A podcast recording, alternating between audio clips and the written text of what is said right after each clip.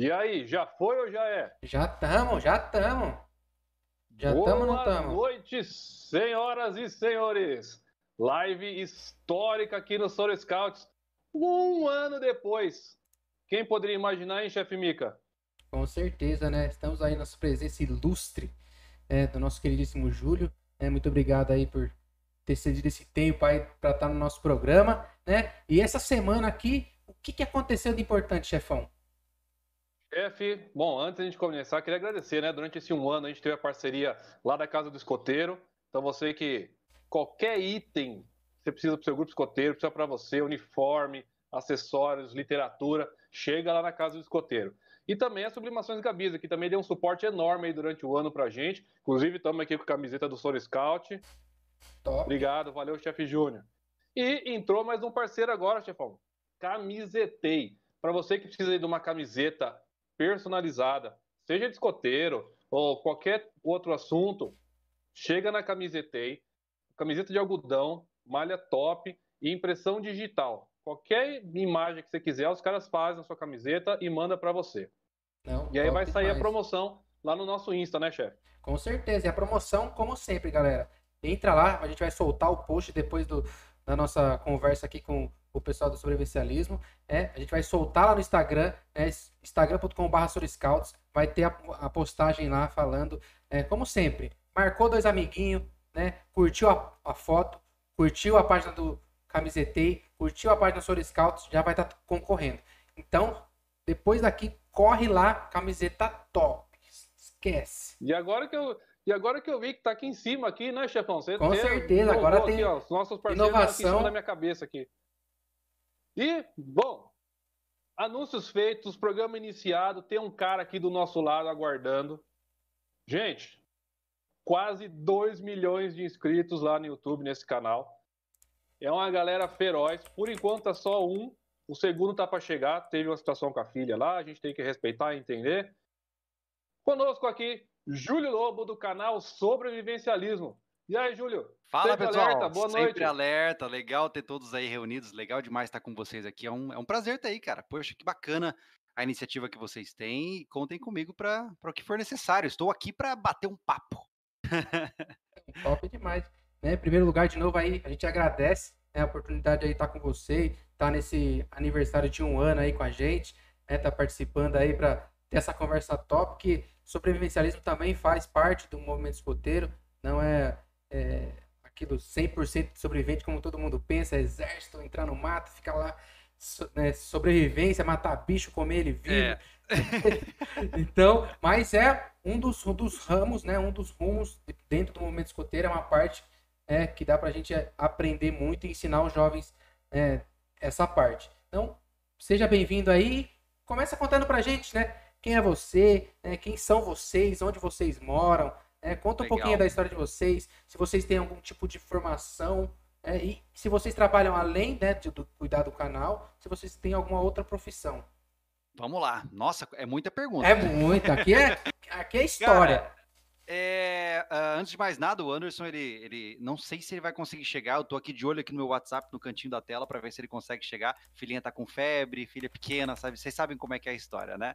Então, que pena. Mas continuemos, vamos lá, vamos tentar fazer o possível. E, bom, estou aqui, eu sou o protagonista aí do sobrevivencialismo. Vamos fazer, por mais absurdo que pareça, uma década em junho. Que loucura, 10 anos de YouTube, gente. Eu sou, posso estar, eu sou considerado um dinossauro de YouTube. e, isso acontece porque a gente começou há muito tempo, né? Então, quando eu comecei a construir essa concepção de que eu gostaria de retomar a minha área outdoor, isso não veio à toa, porque eu fui escoteiro, né? Ou seja, eu passei cinco anos da minha vida como escoteiro, né? Na verdade, eu peguei exatamente todo o ciclo escoteiro para poder é, é, aproveitar desse movimento, né? Foi o tempo que eu pude aproveitar e foi muito legal na época. E aí eu me afastei do escotismo porque a vida é muito louca e hora ou outra a gente é levado para lugares onde a gente simplesmente não consegue mais fazer tudo ao mesmo tempo. E só que eu senti falta, né, cara? Eu saí do escotismo eu tinha 14, 14 para 15, né? Quando a gente, quando eu ia virar pioneiro, eu saí, né? E aí eu fui, fui fazer as coisas da vida, entrei para a faculdade, etc. E durante a faculdade eu comecei a sentir falta de, de acampar, daquela sensação legal que é de pertencimento, né? De um, um, um grupo, uma equipe legal para poder fazer atividades diferenciadas. E aí, com isso, eu decidi, na época eu tinha alguns amigos, falei, cara, vamos acampar. Eu comecei a acampar com a gurizada de novo, né? Fora de grupo escoteiro, a maioria eram ex-escoteiros, mas eu me comecei a acampar com essa gurizada. E aí eu falei, pô, já que eu tô acampando, por que não transmitir isso para as pessoas? Na época, eu lembro que no YouTube, o único que tinha hoje, praticamente, quando eu comecei a fazer vídeos, era aquele rapaz, o Juliano Antoniolo, que é um grande amigo nosso. Vocês devem conhecer, o cara é uma referência aí na área de bushcraft e tal. E eu falei, cara, se ele faz isso, por que eu não posso fazer também, né? Eu acho que seria interessante. E aí eu comecei a fazer vídeos para o YouTube com foco em ensinar as pessoas a acampar com maior segurança, com base nas minhas experiências pessoais, né? Então eu passava por perrengues e mostrava os perrengues para as pessoas é, evitarem entrar nas situações. E a coisa evoluiu, né, cara? E dez anos depois, cá estamos nós, né? Então respondendo suas perguntas, essa é a história resumida, né? Eu sou psicólogo de formação, formado em 2012. Uh, que mais? Uh, hoje eu vivo de YouTube, né? Hoje o meu projeto principal de vida é o sobrevivencialismo, é ele quem paga a luz e a internet que está fazendo com que nós conversemos hoje. e, e, obviamente, eu tenho meus projetos secundários, que é a Família Lobo, que é outro canal de YouTube, e o Júlio Lobo, que é um canal onde eu faço reflexões de psicologia e comportamento. Então, sou de fato um conteudista, né? Eu vivo produzindo conteúdos online. Coisa de louco, hum. né? Não satisfeito em ter o canal sobre vencialismo, tem mais dois, né, cara? É, cara, mas é porque a gente. Cara, esse negócio de produzir conteúdo pra internet, ele é muito legal. Porque você começa a receber feedbacks muito bacanas de muitas pessoas. Muitas pessoas que, poxa, Júlio, pô, aquilo que você falou em tal vídeo me ajudou de tal forma e tal. Você começa a perceber que algumas vezes o que é simples para você pode mudar a vida de uma pessoa, né?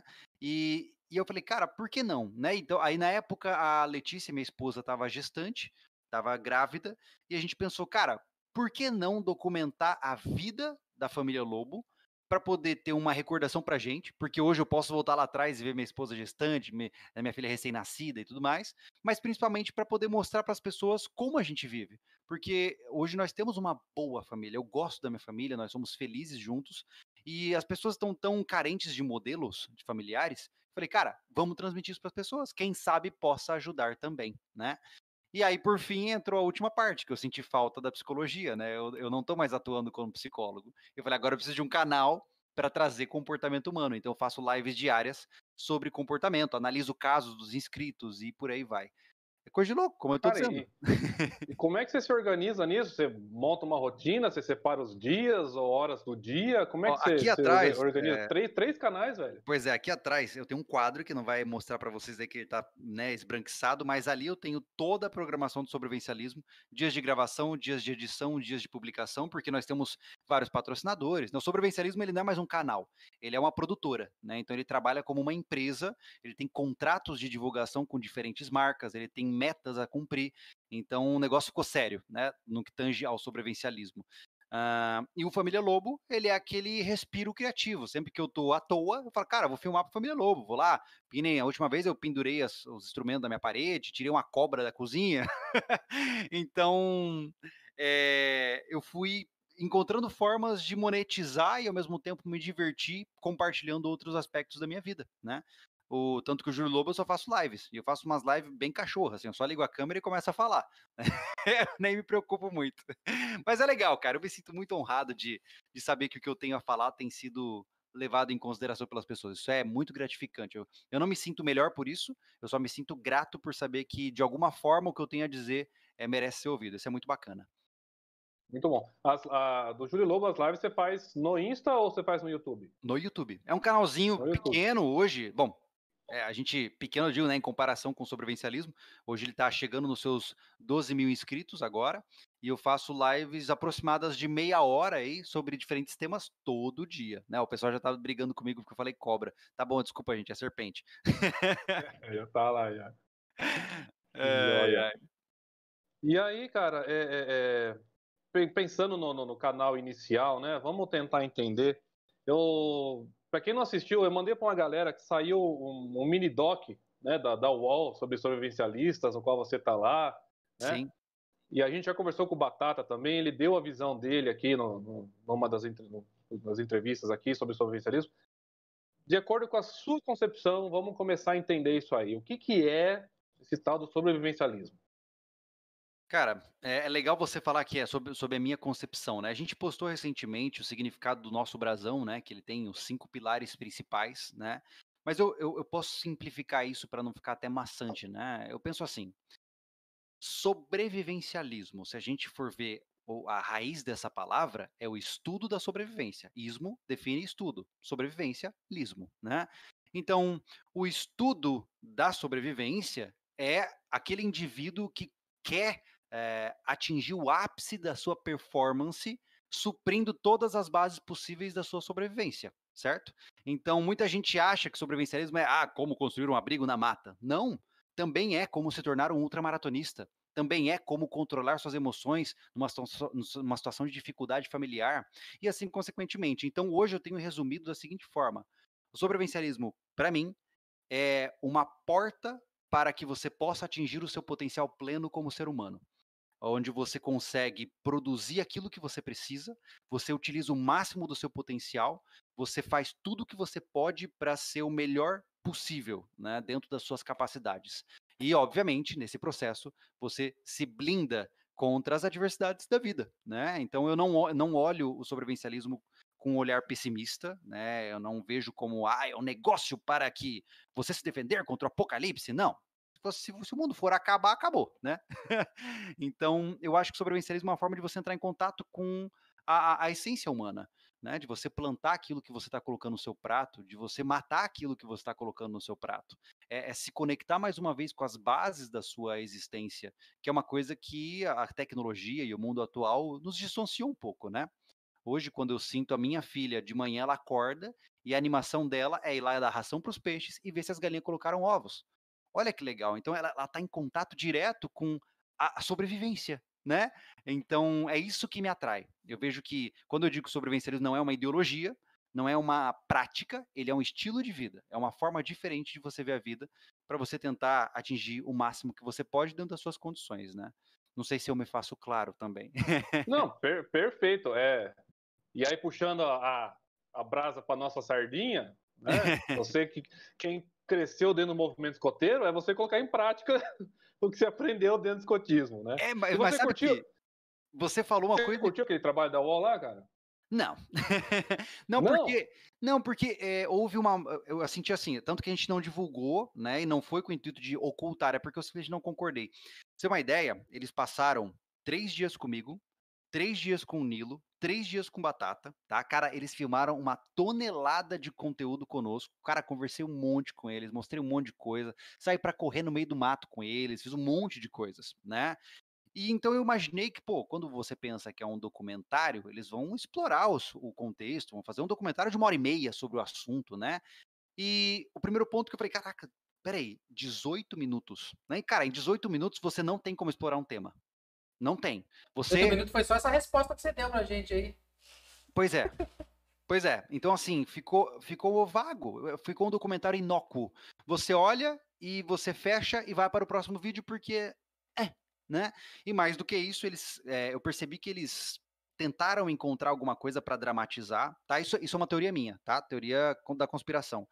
Eu, dado o posicionamento que a gente já conhece da UOL, eu acho que eles estavam procurando é, reforçar algum viés que eles tinham. Né? E quando não deu água, quando eles perceberam que a gente não tinha essa, essa, esse viés aí, sei lá, paramilitar, uma coisa assim, eles encontraram o que eles puderam para tentar polemizar, né? E aí eles trouxeram a nossa uhum. saída da serra para tentar descreditar a ideia de que eu falei que ah, os sobrevivencialistas trabalham em comunidade e tal. Então eu achei que foi um pouquinho fraco nesse sentido. Eu ouvi que, vi que houve uma edição é, tendenciosa do ponto de vista negativo, e além disso, se tornou um documentário que não levou nada para ninguém. Aí eu falei, cara, é uma pena, porque na época eu tava numa correria gigante e eu falei, cara, eu vou ajudar esses caras porque quem sabe esse documentário possa atingir novas pessoas, né?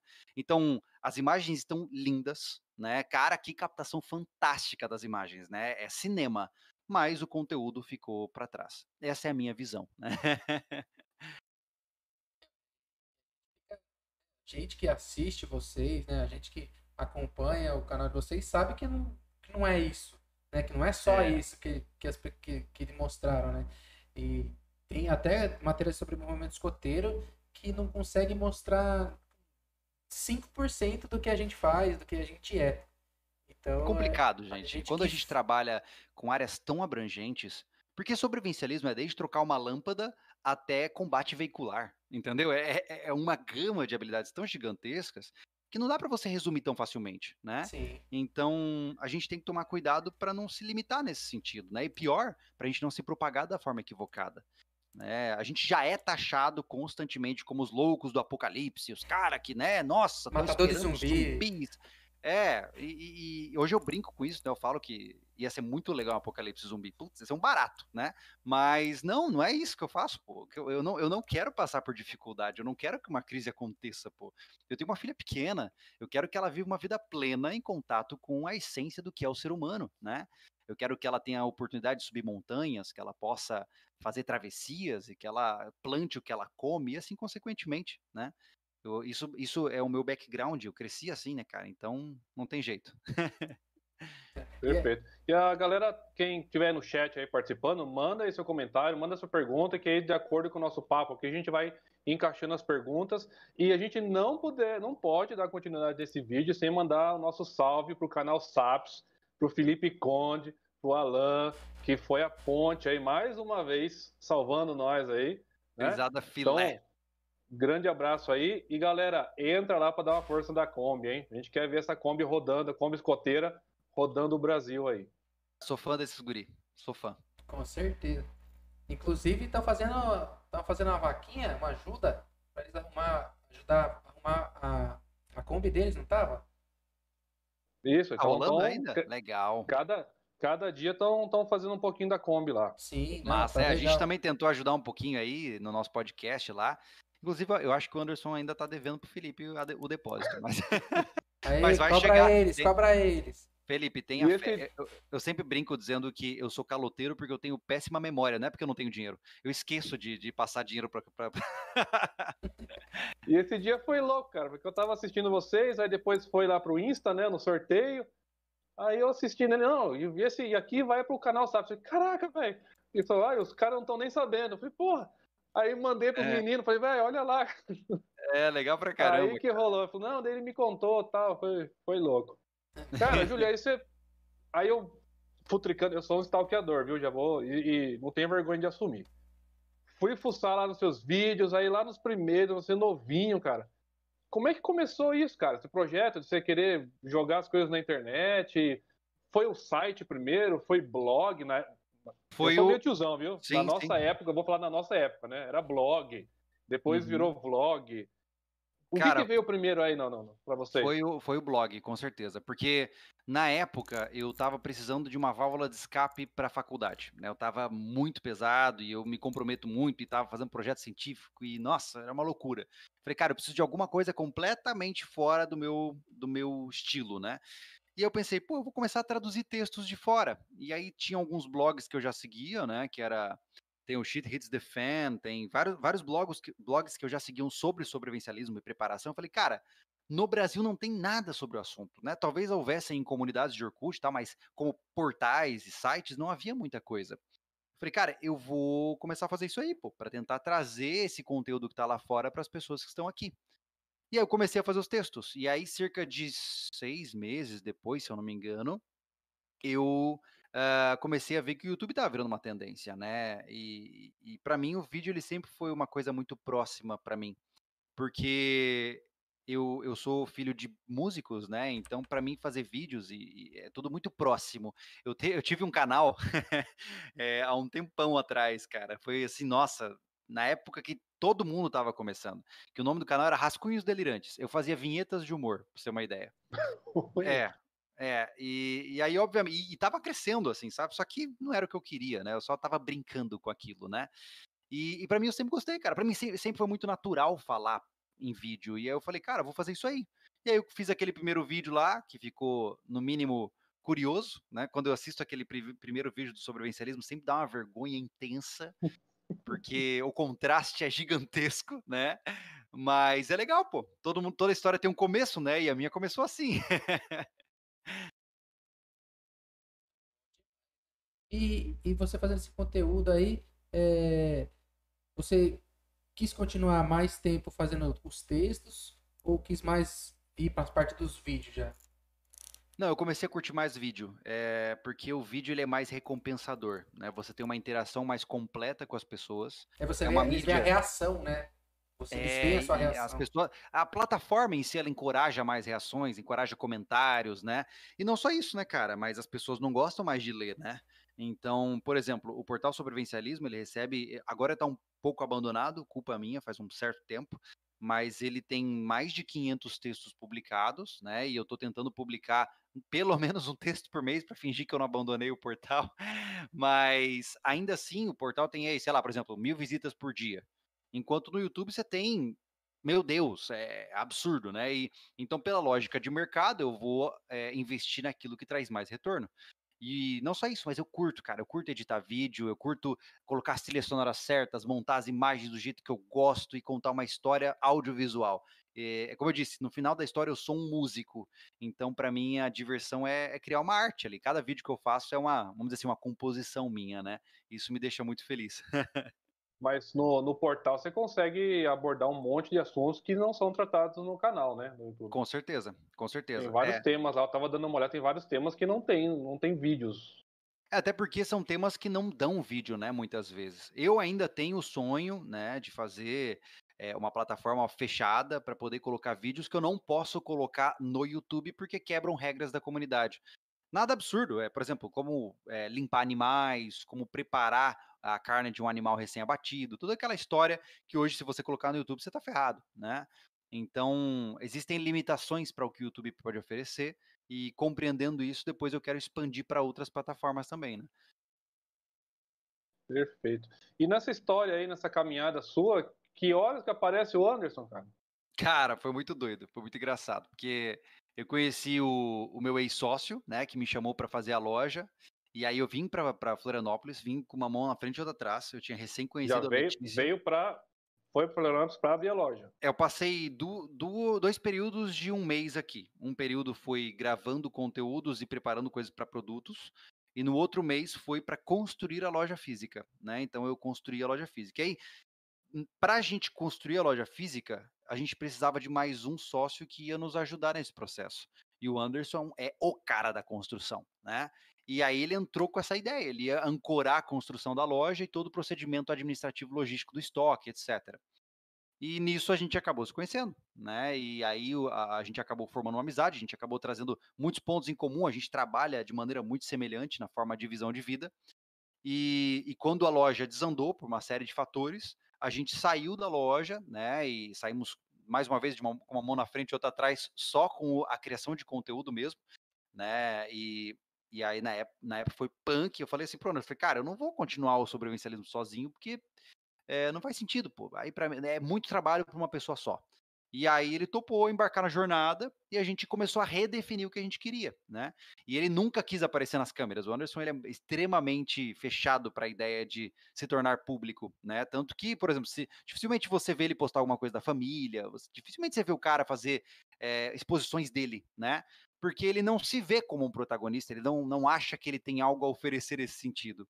E eu é. várias e várias vezes falei para ele, cara, é exatamente por isso que você tem que estar na frente da câmera, porque você não se importa. Porque se você quisesse aparecer bonitão e legalzão o tempo todo, eu ia ter medo de colocá-lo na frente da câmera, né? É verdade, não, assim, gente, eu, é como eu disse, eu tô há 10 anos nessa lida. Eu vi muita gente se perder por conta de likes, tá? É, existem pessoas que mudam, é, cara, não sei o que acontece, é, parece que a pessoa ela, ela se embebeda por aquele negócio de aceitação social e ele começa a se achar importante, cara. Tem gente que, que muda quando de repente começa a ganhar muitos likes. Eu já vi isso acontecer. E o Anderson não. O Anderson ele continua se achando o manezinho que tem dificuldade, que não agrega muito, mas ele tá ali. Isso é muito legal, porque por isso que eu, cada vez ele tem mais espaço no canal, né? E agora, oh, esse sábado, você vai chorar. Não, você não tem noção. A gente fez. Eu vou até dar um spoiler, tá? A gente fez é, no quadro dele, que é o Culinária Rústica, a gente fez uma picanha é, encascada em sal grosso, enterrada debaixo da terra. É, cara, você não tem noção. Não tem noção. Foi assim, ó. Não assistam sem comer, tá? Caraca. e, é, é, agora eu brinco dizendo que ele tá a caminho de se tornar o Rodrigo Hilbert feio.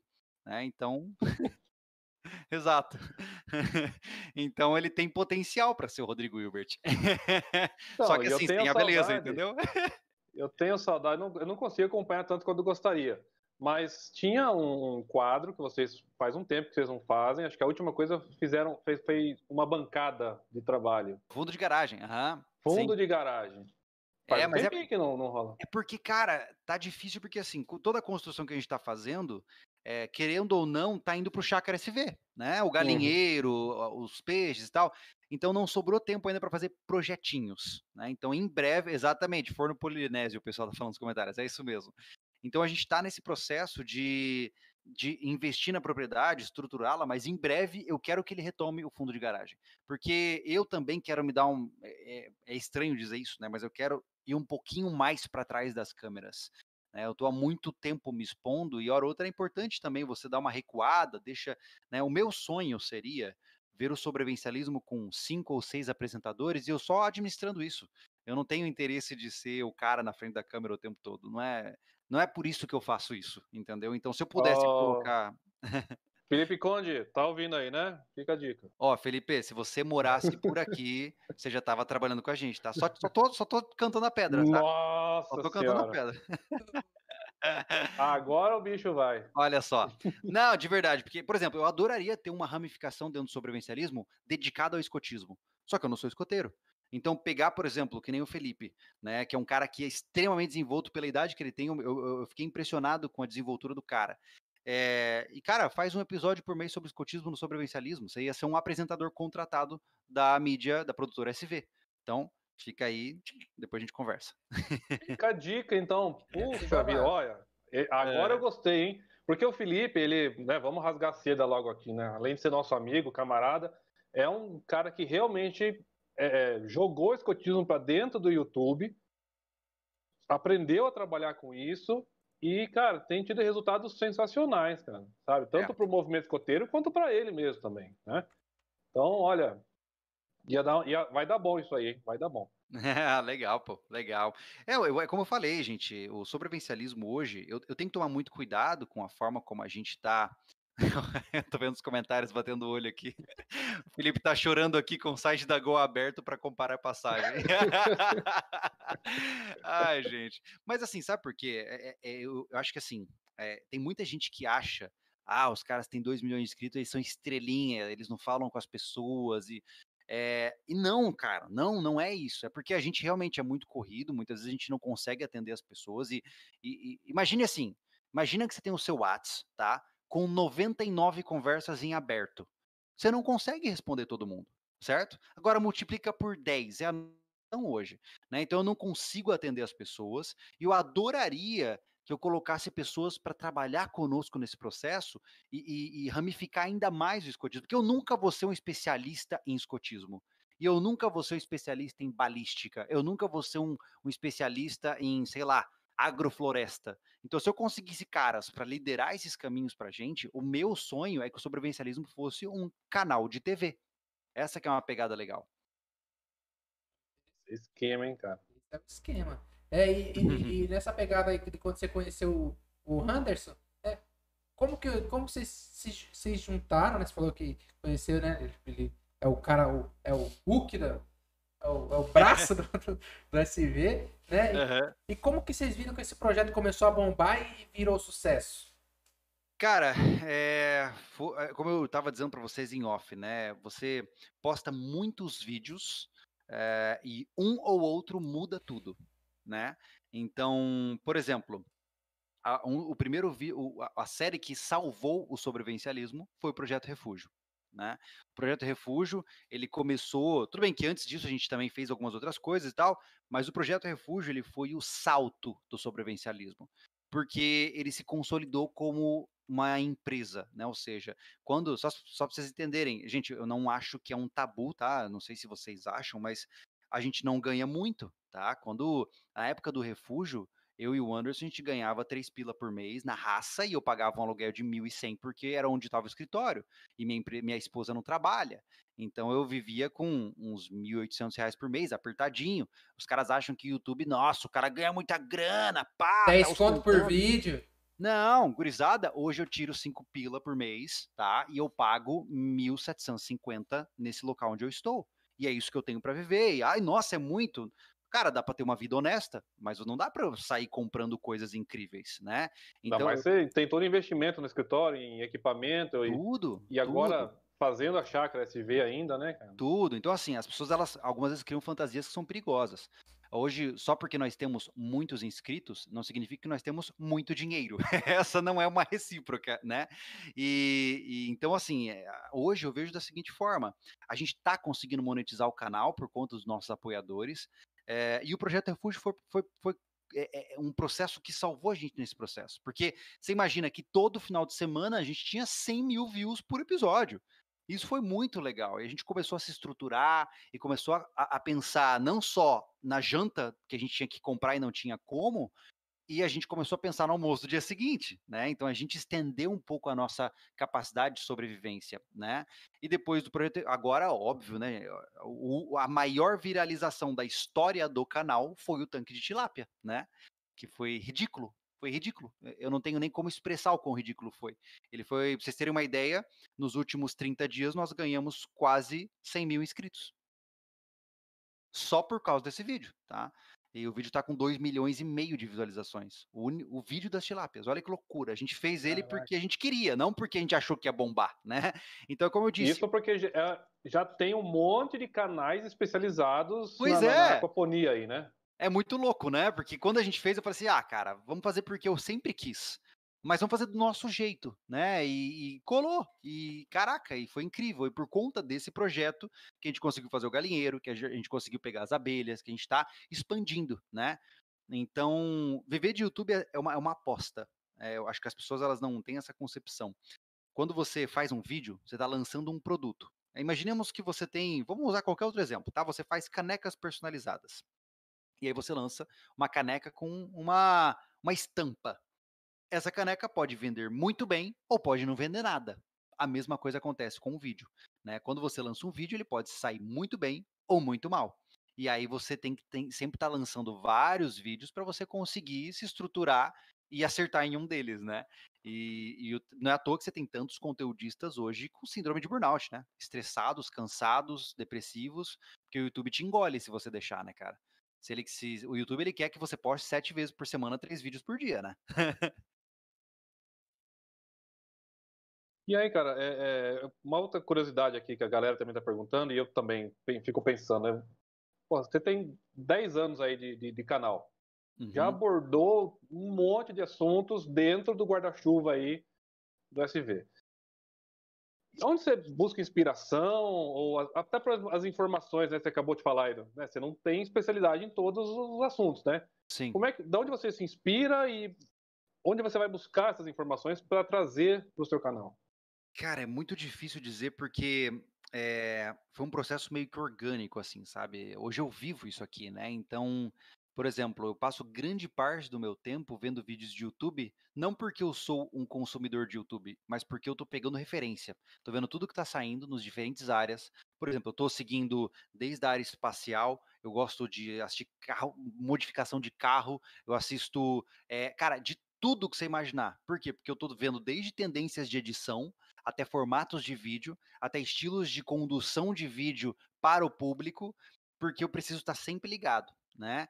E o pulo do gato do sobrevivencialismo foi quando eu, encontrei um jeito de sair da ideia de tem que ir para o meio do mato, que foi criando os quadros. Quando eu entendi que eu poderia criar quadros para diferentes conteúdos, aí o, o céu é o limite. Porque imaginemos hoje, tá? Imaginemos que eu não sei mais o que fazer. Caraca, eu não tenho a menor ideia. Então vamos fazer o seguinte: eu vou fazer o quadro Um Dia no Campo. Eu vou sair batendo na, na casa aí dos fazendeiros e vou. Pá, ó, hoje a gente vai aprender a tirar leite. Vou lá tirar leite. Então você consegue criar, com, com base nos cinco pilares do sobrevivencialismo, você tem uma enormidade de conteúdos. Como eu disse, imagina assim, ó, residência, é, é, manutenção residencial tá dentro do sobrevivencialismo. Imagine quantos vídeos eu não posso fazer só de manutenção residencial, né? Então, o céu é o limite, cara, de verdade. Então, por isso que eu não me preocupo que o meu conteúdo ele tem fim, porque ele não tem. E hoje, se eu quiser refazer os vídeos antigos do canal com a qualidade atual, as pessoas também vão gostar. Então, é, é, até porque grande parte do público não viu os vídeos antigos do canal, né? Mas é isso aí, Beleza. cara. a gente está com o Fernando lá do canal Pod Scoutingcast, um escoteiro muito top é um jovem escoteiro e ele tem também um canal de, de, de podcast aí com temática escoteira. E ele está perguntando aqui, como é que você conseguiu, então, lá no começo, investir no canal? Né? Já que começou, não ganhava nada, Sim. você tinha um outro emprego, tinha então, um padrinho, como é que você fazia? Lá no começo do começo, né, eu trabalhava muito, né? Pra vocês terem uma ideia, no começo do canal, antes dele dar qualquer dinheiro, eu fazia assim. Uh, eu acordava às 5 e meia da manhã, Aí eu saía para correr. Aí eu treinava a minha corrida, eu terminava às sete e meia. Aí eu ia pedalando para o trabalho. Eu era coordenador pedagógico numa empresa uh, que ensinava professores a falar em vídeo. Então eu era um media trainer. Né? Eu pegava um professor do ensino normal e colocava ele para treinar para falar em vídeo com tranquilidade. Eu saía desse trabalho às 18h30, às 19 eu estava como professor do Estado, é, ministrando ética e empreendedorismo até às 22 saía de lá e pedalava meu treino de pedal de mais ou menos 25 quilômetros, ia dormir e repite isso o tempo todo. Então, eu tinha dois trabalhos diferentes, e aí teve uma época que eu tinha três trabalhos diferentes, porque eu ainda clinicava nos dias que eu não estava como professor, e, e, nos finais de semana eu saía para focar no sobrevivencialismo. Então era a época que o sobrevivencialismo tinha vídeos semanais. Então eu filmava no sábado e passava o domingo editando. Então, essa era a minha vida, né? Então, é, tem gente que acha que ah, é fácil fazer vídeo pro YouTube. Vai lá, amigão, vai fazer pra você ver. então, foi assim, eu realmente, eu tive que dar um salto de fé, como eu disse, quando eu vim para Florianópolis, eu tava ganhando 800 reais por mês. E, e eu cheguei para os meus pais e falei assim, olha, esse é o momento. É o momento onde eu tenho que dar um salto.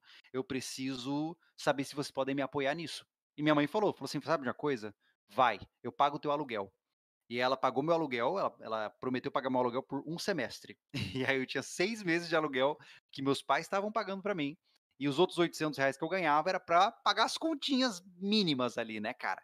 E, e, foi o que eu fiz, pô. E aí começou a dar certo. E nesse período de seis meses, meu, meu valor de 800 foi para 1.500. E aí as coisas começaram a se estruturar.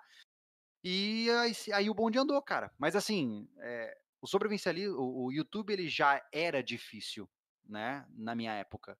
Então ele vai ser, ele ainda está muito mais difícil, porque hoje o jogo é muito alto, né? E eu não falo isso como como é, como posso dizer, para desmotivar as pessoas, não, muito pelo contrário. Para você começar um canal de YouTube hoje, você tem que entender que existe um crivo de qualidade esperado. Né? Você já não pode ligar teu celular, oi pessoal, tudo bem? Tela toda tremida, aquele áudio de, né, tô dentro do banheiro. As pessoas não assistem mais esses vídeos, porque os canais estão com uma qualidade televisiva. Então, no começo do YouTube, se você fizesse um vídeo filmando com uma batata, as pessoas iam assistir.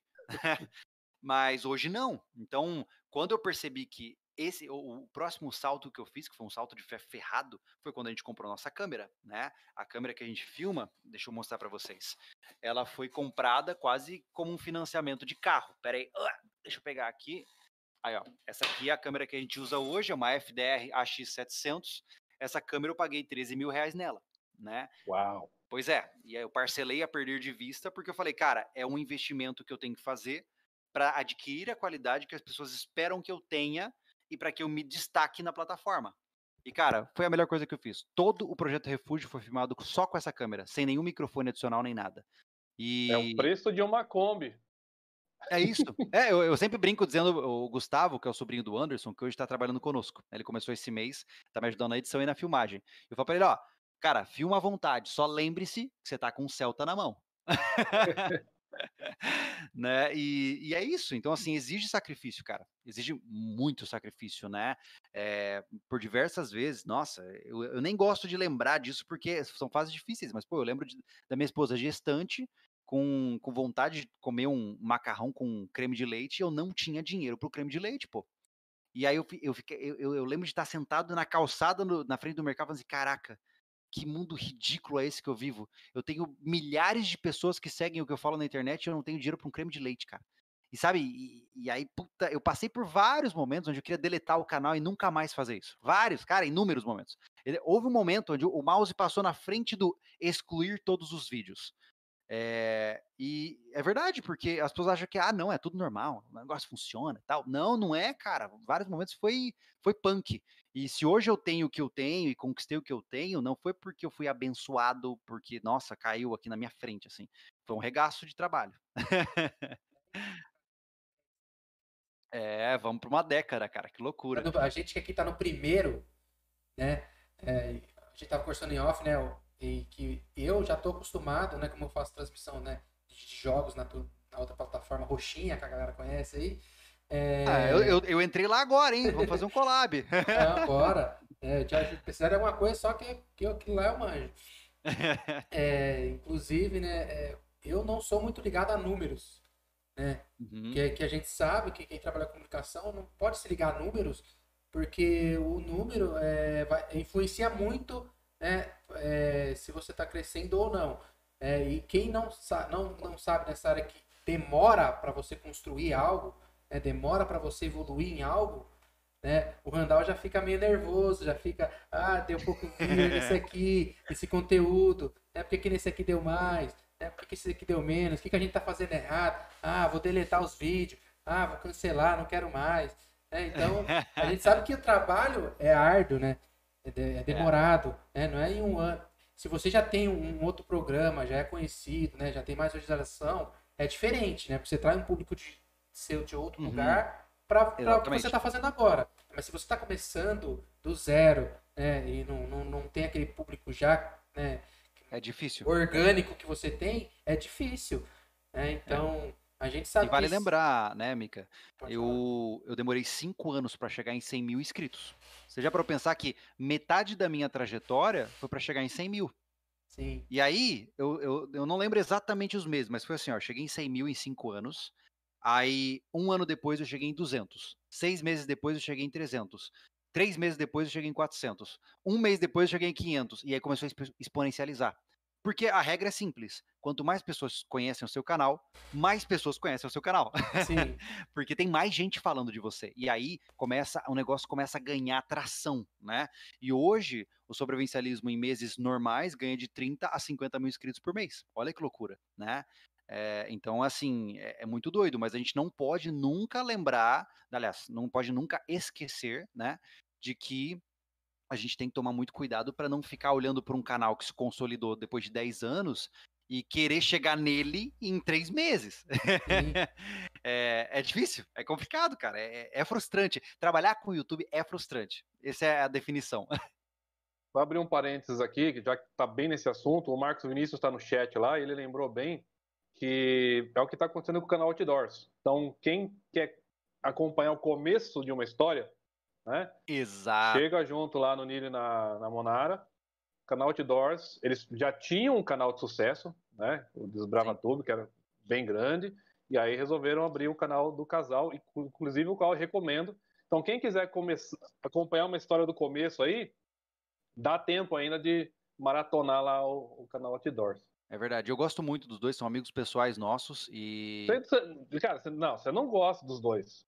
Você deu uma casa para eles, cara.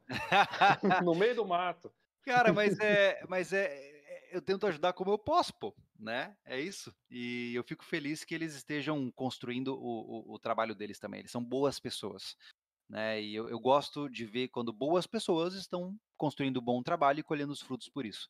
E são amigos nossos e vão se aproximar mais ainda da gente por causa disso. Só um rápido spoiler: canal Outdoor já confirmou presença aqui no Solo Scout, tá, gente? Top. Manda um beijo molhado pro Nilo. Inclusive, nessa parte de criação aí, é uma, um seguidor nosso, né? Uma guia qualquer, tá perguntando se você. É, como você lida com bloqueio criativo. Né? Acredito, ela falando assim, parentes, acredito que você tem, já tenha tido. Então, é, caraca, é tão difícil falar disso, gente. É porque é a minha maior característica hoje, o que eu fiz de propósito na minha vida foi cultivar um terreno fértil para a minha criatividade. Então, pra vocês terem uma ideia, eu não penso qual roupa eu visto todos os dias. Eu pego a primeira que aparece. Eu sequer. E eu não tô brincando, tá? Eu, eu esqueço de cortar as minhas unhas. Porque é verdade. Minha esposa que lembra, ó, você tá com unha grande, deixa eu cortar pra você aí. Porque eu deixo a minha cabeça, cara, completamente focada em ver o que tá rolando. E eu sigo canais completamente loucos. Por exemplo, eu sigo um canal sobre reencenação histórica do século XVIII. Eu sigo um canal sobre uh, os avanços da Starship da SpaceX. Eu sigo um canal de música erudita. E, então, eu sigo muitas coisas aleatórias, é, porque eu preciso é, criar uma visão muito ampla do que está sendo criado como arte na plataforma onde eu trabalho para poder estar sempre regando novas ideias, né? Por exemplo, se eu não tivesse o tempo todo olhando, o tempo todo buscando alternativas, encontrando formas, eu morria na praia, né? Então eu leio bastante, né? Hoje, quando eu tô travado, eu pego um audiolivro e saio para correr, né? A minha corrida é a minha terapia. Então, é, inclusive, ultimamente eu estou em crise porque eu não estou correndo por causa do excesso de trabalho, né? Mas sempre que eu estava com um bloqueio criativo, com algum conflito sério, eu saía para dar um longão. Ninguém fica é, com dificuldades emocionais depois de correr 40 quilômetros. Confia em mim, eu sei disso, eu tenho autoridade para dizer isso. A questão do bloqueio é. criativo é. Se você está pensando em fazer um vídeo e não tem ideia, vai fazer outra coisa. É, por é. exemplo, eu, eu quando eu tô à toa, que nem agora eu tô aprendendo Esperanto, uh, há, há, um certo tempo atrás estava aprendendo mandarim, estava aprendendo russo. Eu vi parolas Esperanto. me, me estas como canto é lá esperando.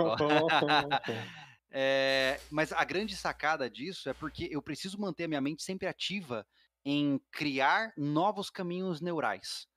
A gente ganha muita. É, e claro que, né, por eu estar tá por ser formado em psicologia, é meio que é usar um cheat na parada, né? Você, você acaba conhecendo um pouco melhor sobre isso, né? Mas é, a, gente se, como, a gente se acomoda muito rapidamente na realidade que a gente constrói pra gente. Então, eu sempre me forço a conhecer novos mundos, conversar com pessoas completamente aleatórias, para estar tá sempre, né, mandando um tchan aqui no negócio. Mas é isso.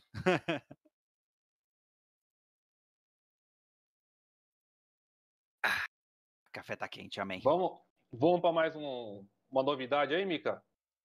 Uma novidadezinha? Uma novidade, novidade daça, como é que fala isso? Nem sei. É, galera, a gente tá com uma novidade aí para vocês, né? Que a gente. Um novo parceiro, né? Que a gente quer mostrar para vocês aí né, em primeira mão, né? Vou soltar um videozinho para vocês aí, espero que gostem da novidade. E no final tem surpresinha para vocês. Bora lá? Vamos lá com os nossos intervalos comerciais.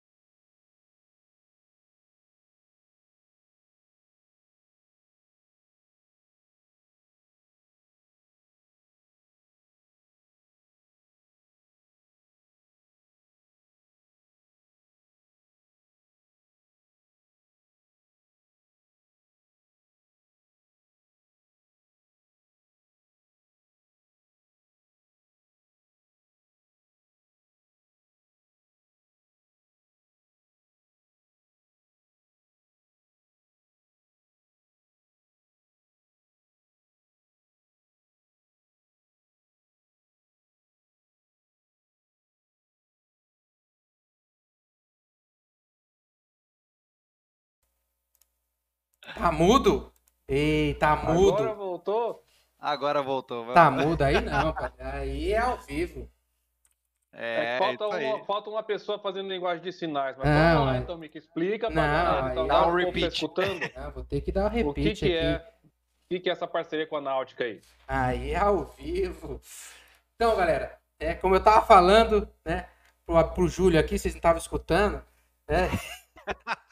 Essa é uma parceria muito legal que a gente conseguiu, é, e, e a gente queria fazer algo especial é, para vocês que acompanham a gente, para vocês que estão aqui, é, toda vez que a gente faz uma live, toda vez que a gente faz um programa, né, a gente tem, a gente tenta abranger a maior quantidade de assuntos é, ligados ao movimento escoteiro, ligados ao escotismo, né, e essa foi uma maneira, né, de a gente retribuir vocês, dar para vocês é, um presente, né, e a gente foi em busca né, de alguns parceiros e a Náutica foi uma que abriu as portas para a gente.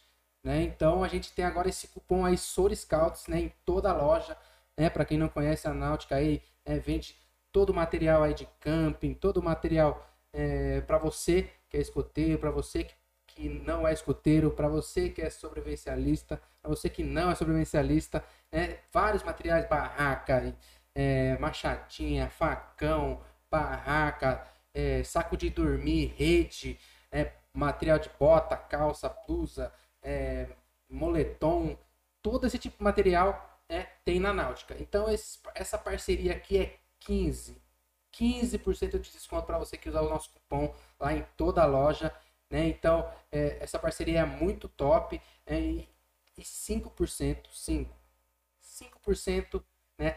Tudo isso aí vai vir para ajudar o canal, para a gente convidar a, é, assim como o Felipe foi lá no sobrevivencialismo, a gente vai convidar pessoas para vir aqui pós-pandemia, né, no nosso estúdio, que a gente vai estar vendo o estúdio do Júlio ali, a gente quer ter um, a gente quer ter um, né, para estar frente a frente, que e, é, é emocionante estar aqui conversando, né, mas é emocionante estar frente a frente, né, é mais divertido, é mais descontraído, eu acho, né, você estar frente a frente com a pessoa, então talvez a gente possa trazer convidados futuros para um estúdio para estar conversando, é para a gente fazer novos projetos, né, fazer uma gravação em algum outro lugar, comprar equipamento, né, comprar um microfone, comprar um fone, né, comprar um, um outro monitor, comprar uma câmera melhor, né, tudo isso vai dinheiro. Então é, a gente tem o nosso, Volta pro canal, né? né, a gente tem nosso trabalho, a gente investe o nosso dinheiro, mas isso também seria uma ajuda, né, para a gente evoluir ainda mais no canal. Então, quem quiser, né, pode ir lá comprar nautica.com.br, né, vai usar o cupomzinho SORSCOUT lá que vai ter 15% de desconto e também vai estar ajudando a gente aí é, a evoluir no canal, né? Renova, renova todo o equipamento da sua tropa aí, entra lá na Náutica, cupom Soul Scouts, vai ter desconto e vai dar essa força pra gente aí, hein, galera. Muito bom, hein, gurizada? Oi, uma pergunta aleatória, mas vocês estão com Pix já de vocês também ou não? Não, Não. não. A gente, a tem gente- um ano ainda, a a gente, gente- nem gente- pode ter Pix. a gente é criancinha, nenê. Não, brincadeira. Não, a Ah, legal, pô, a legal. Gente, a gente nem, a gente nem, porque em tudo do canal, é, como a gente tava falando em off, é, não é a gente tipo, arrecadar dinheiro, pegar dinheiro, é como, como muita, muitas pessoas é, pensam. O nosso, nosso intuito é passar informação para quem é do momento escoteiro e para quem tá fora do momento escoteiro conhecer um pouco, né?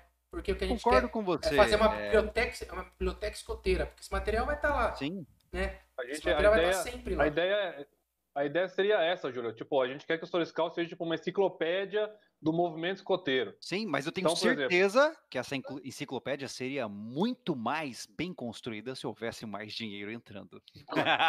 Não, com certeza. Com certeza. É isso que eu sempre digo. As É. pessoas, é, eu acho que a gente tem um- um certo receio disso. Eu sempre falo: se hoje eu ganhar 500 mil reais por conta do sobrevivencialismo, cara, você acha que eu vou continuar fazendo os mesmos vídeos e, sei lá, comprar um carro chique pra mim? Não! Você vai ver o Júlio surfando num vulcão, meu amigo. Entendeu? Então, quando você apoia um conteudista, você aprimora o trabalho dele que você já gosta. É um ganha-ganha, né? Você ajuda o cara a financiar o trabalho dele. Então é massa, cara, é massa, legal. Sim. Eu sei que hoje vocês não querem ganhar dinheiro, mas é bom, pô. É, é legal. Ajuda, lógico. Ajuda. Inclusive, É. a gente precisa dos mil inscritos. Olha aí, cara, vamos resolver isso aí. Terminando essa Vamos lá, live, cada um traz vamos um. resolver isso aí. Cada um traz um. Vamos Firme, firma aí, tropa. Vamos que cada um traz um. Se tem 53 Bom, na live, se cada um trazer um, já estão já, é, já com 100. Olha aí. Já completa, né? Julião, nessa sua experiência toda aí, nessa caminhada aí, cara, você, a gente falou do, do, dos temas, você falou que o, o, o projeto da, da, da, cabana trouxe muita gente, mas quando você posta lá um tema ou um quadro específico, na sua concepção, o que, que chama mais atenção da galera? O, uh, existem fases, né? Uh, haviam fases onde, por exemplo, vídeos de sobrevivência chamavam atenção. Hoje, já nem tanto. Uh, teve uma fase que vídeos sobre armas de fogo chamavam atenção. Hoje, já nem tanto. Então, você tem que ter aquele feeling, né? Você vai postando vídeos de diferentes temas, e aí você vai juntos nesse processo, vendo quais vídeos têm uma maior aceitação. No momento atual, os vídeos de maior aceitação do canal são vídeos voltados para sustentabilidade. São vídeos voltados para ajudar as pessoas a economizar em suas casas, ter um hobby diferente e produzir recursos na, em espaços mais apertadinhos, né? Então, isso é muito legal, né? Porque Você falou, né, que o do, da, da aquaponia lá da tilápia deu um boom. Você, você faz uma reunião depois que solta o vídeo, vocês conversam, Sim. tipo, por que será que deu tanto view? É, todos os nossos vídeos a gente estuda profundamente, né? As estatísticas, retenção, qual foi o retorno. O YouTube te dá todos esses índices, né? Ele te dá gráficos e gráficos de tudo isso para você entender o comportamento das pessoas e o que, que agradou e o que, que desagradou, né? E cabe ao conteudista, quando ele acha um, ali, ó, aquele vídeo fez sucesso, então significa que aquele vídeo ali, naquele momento, pode ser repetido de uma forma um pouco diferente ou aprimorada e continuar o sucesso. E aí outro traz mais sucesso, e assim vai indo. Por exemplo, o vídeo da, da, das abelhas que a gente fez, né, de criação de abelhas sem ferrão, ele pegou o respingo desse público que chegou das tilápias. E o vídeo da galinheiro pegou o respingo do público das tilápias. Então, você vai é, construindo a tendência do seu canal com base na aceitação do público. É claro que existem vídeos que eu faço, faço questão de fazer mesmo sem aceitação pública, né? Por hora ou outra eu gosto de fazer vídeos de arma de fogo, porque é um tema que eu gosto. É, os bota suja mesmo, por mais absurdo que pareça, são os vídeos que dão mais prejuízo pra gente. é, é, são raros os bota sujas que, que se pagam, né? Do ponto de vista financeiro. Porque, como eu disse, cada vídeo é um produto. Então a gente sempre avalia se aquele vídeo cobriu os gastos uh, de produção. E o bota suja, como geralmente envolve deslocamento, gasolina, alimentação, tempo da equipe, pernoite, é, dificilmente os bota sujas se pagam. Então a gente faz porque a gente gosta, né? Não porque eles têm razão financeira no processo, né? Mas é assim, cara, a gente trabalha dessa forma, né? É, muita gente pede o refúgio, né? Muita gente. Só que hoje a gente está um pouco mais é, complicado de ir para o refúgio, porque eu já não tenho mais a Cherokee, né? Então, se chover, eu não consigo chegar lá. Então tem uma série de fatores que são complicados e eu acho que toda novela tem o seu final. Eu não gostaria que esticar o projeto Refúgio até um ponto onde as pessoas perdessem o interesse. Sabe aquela série que você gosta muito, mas os caras renovam temporada após temporada e você começa a pensar assim: nossa, já tá chato. Não, eu não queria que caísse nisso. Quando o Refúgio chegou no seu auge, eu falei: ok, hora de encerrar. Porque eu quero que as pessoas lembrem-se como um projeto incrível e não o projeto que virou uma vaca leiteira, né? Inclusive, é, comenta pra gente aí, pra galera que tá assistindo, teve bastante pergunta aí no chat, né, sobre o assunto. É como que foi o início dessa saga aí do projeto do refúgio, né? Eu vou fazer uma, eu vou fazer uma, de uma ideia aqui, desculpa te interromper, tá? Uhum. Para quem ficar até o final da live, eu vou liberar o vídeo que vai sair no sábado para vocês antecipado no chat da live. Aí, humilde. É, vou deixar aqui preparadinho. Até o final da live eu mando para vocês verem a tal da picanha. A, jantem primeiro. Recomendo, tá? Judiar, é... vai judiar. Mas vamos lá, cara, o refúgio ele veio com uma. Foi uma ideia meio que.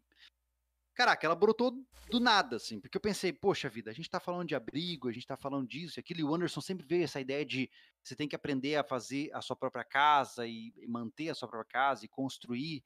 Aí um dia me veio um estalo, eu falei assim, cara, só sobreviver não é o suficiente, né? Eu preciso também aprender a colonizar. Opa, eu parei, caraca, olha só que legal a ideia. Ou seja, não é mais só é, ficar vivo e, e pronto. Não. Como é que eu faço para tornar um local selvagem em um local habitável, em uma residência, em um lar? Aí eu falei, caramba, e se a gente fizesse isso, cara? E se a gente realmente fizesse a ideia de encher a xeroca de madeira e descer pro meio do mato e construir uma casa no meio do nada. O Anderson logo de cara falou assim, cara, você tá louco. uh, e, e, a gente começou a pensar e pensar e pensar e pensar. Falei, cara, é o próximo passo. E aí veio aquele feeling, assim, aquela coisa meio visceral de que hora ou outra você fala, cara, isso aí vai dar certo, isso aí vai funcionar.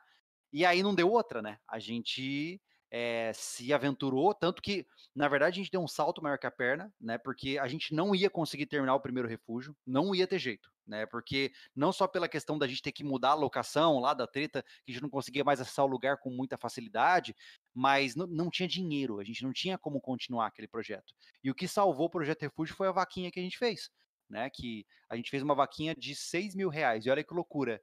É, duas pessoas somadas deram 5 mil reais. Então você imagina que é, um monte de gente doou 10 reais e tal, mas teve um cara que doou 2 pila e outro cara deu 3 pila. Então você Aí vê um sim, nível. Você fala, caraca, mano, o cara me deu essa grana, né? E a gente fica, eu fico preocupado de pensar assim, cara, pelo amor de Deus. Ele até, ele até mandou um e-mail falando, eu falei, cara, você tem certeza disso? Você não quer de volta? Porque é muito dinheiro. Eu não quero tirar de só? você. É, é, e aí o cara, e aí a pessoa falou, falou assim, cara, é, vocês me dão muitas horas de entretenimento e conhecimentos que eu aproveitei ao longo da minha vida. Tá na hora de eu ajudar vocês um pouquinho. Aí eu falei, ah, então tá bom, então vamos fazer, né? E a gente começou. Fica a dica aí, galera do Movimento Escoteiro. Fica a dica aí pra nós. Com certeza, cara, com certeza. gente, é, antes do YouTube, você tinha que pagar uma. Só para você conseguir todo o conteúdo que tá aqui no Soro Scouts, você ia pagar, sei lá, milhares de reais em cursos com diferentes áreas para você chegar no ponto em que você está hoje de conhecimento. Então, infelizmente, o conhecimento, por ser, entre aspas, de graça, ele foi vulgarizado nesse sentido, né? E hoje a gente divulga muitas e muitas coisas é, que são caras para você aprender, né? Então, é, é, eu fico feliz que, hora outras, pessoas reconheçam isso e queiram retribuir. E aí a gente recomeçou o refúgio, né? E a gente encontrou um lugar incrível. A gente saiu daquele lugar, cara, e a gente falou assim, cara, vamos andar nas estradas de terra da região onde nós estávamos, batendo na porta. E a gente viu uma propriedade lá, parou na porta de um, de um senhor, colonão alemão, ele quase não fala português. E imagina, né? O cara mal sabe o que é internet. Rústico. Eu cheguei para ele e falei assim: Alemãozão rústico. É, eu cheguei para ele e falei, cara, é, a gente trabalha com produção de vídeo, né? E hoje a gente está produzindo. Eu falei meio que na forma de TV. A gente está produzindo um seriado de uma construção de uma cabana na mata. O senhor disponibilizaria um pedacinho do seu terreno mediante contrato de sigilo e de aluguel e tal? E aí ele falou, e ele ficou meio assim, né? Só que, como todo bom é, colono, ele gosta de ver o dinheiro da mão, né? E aí eu já cheguei e falei, cara, a gente vai pagar 100 reais por mês pelo uso do terreno. E a gente vai pagar o ano inteiro de uma vez só que foi parte do dinheiro da vaquinha. E a gente sim, foi lá e, e eu, eu, cheguei para ele, ó, eu tenho 1.200 reais que vão nos dar acesso a esse terreno até tal quanto, eu só quero um cantinho. E aí o cara, ele foi lentamente nos conhecendo e, e, deu certo, cara. E ele, ele que deixou a gente escolher o terreno que a gente queria, porque ele tem um terreno de 100 hectares, né? Caraca, um, é... sítio mesmo. Então. É, então foi muito legal porque ele abriu espaço pra gente, ele não, não, não vai lá, não quer saber o que tá acontecendo, ele só, só sabe que a gente não dá trabalho, então tá tudo tranquilo. E agora em abril fecha o nosso contrato com ele e eu vou tentar renovar com eles porque a gente tem projetos no refúgio, né? O, o projeto não acabou. então, aí vem as perguntas aqui que a gente quer aproveitar que o pessoal foi fazendo no chat, né? O chefe Lucas, ele tem um canal chamado Tudo pelo Escotismo, também é um cara super bacana lá do Rio Grande do Norte. Uhum. É perguntam, né, essa, essa questão, né, como é que fica a cabeça, né, cara, que eles começaram uma etapa do projeto, gastaram grana, gastaram tempo, esforço, tiveram que desistir daquele para montar outro, mas você acabou de responder, né? E também tem uma playlist chique demais lá no, no, no canal sobre vencedores, dá para seguir lá toda essa, essa etapa. Cara, tem 43 episódios, né? Cada um Não, de uma hora. Dá pegar um feriado, dá para pegar um feriado prolongado aí, Dá. E morrer de vontade. e cansar da minha o... cara feia lá. o Pedro, né? Você aí, Júlio, você tem o Rodrigo Hilbert feio. E a Isso. gente tem o Rodrigo Hilbert escoteiro lindo. É, é o mesmo? Pedro, mora em Brusque, aí perto de vocês aí. Ele tem um canal chamado Escotismo na Prática. E ele lembra a gente aqui que ele montou uma cabana na propriedade dele. Ele mora numa chácara também, num sítio. Ele montou uma cabana inspirada no refúgio de vocês. Olha aí, que legal, tá? cara. Tá? Está acompanhando a gente aqui. Então, Pedro, um grande abraço aí, obrigado pela companhia. Já esteve aqui no Soul Scout também como entrevistado. Chama Escotismo na Prática, o, o canal dele. Depois, Júlio, você dê uma olhada lá, porque o garoto manda bem demais. Massa, e eu tô devendo parabéns, um desafio do Café com Brasa. Pedro, vou fazer esse final de semana, Café com Brasa, hein? Olha que legal, cara. Que legal. Eu, eu acho incrível. E assim, sincero, sabe, vocês sabem quanto custou fazer a cabana do Projeto Refúgio? Ai, ai. Chuta. Chuta. Um valor que você acha que custou. 10 pau. Tá, e você, Mica? 23. 4 mil reais. Não 4 conto. 4 eu ia, fazer, reais. eu ia fazer uma casinha de boneca pra minha filha aqui na chácara. E eu... Mas aí, caro, o, se, o, segredo da vida é ter os esquemas, né? É. Por exemplo, esquema. o dono da propriedade que nós alugamos planta eucaliptos.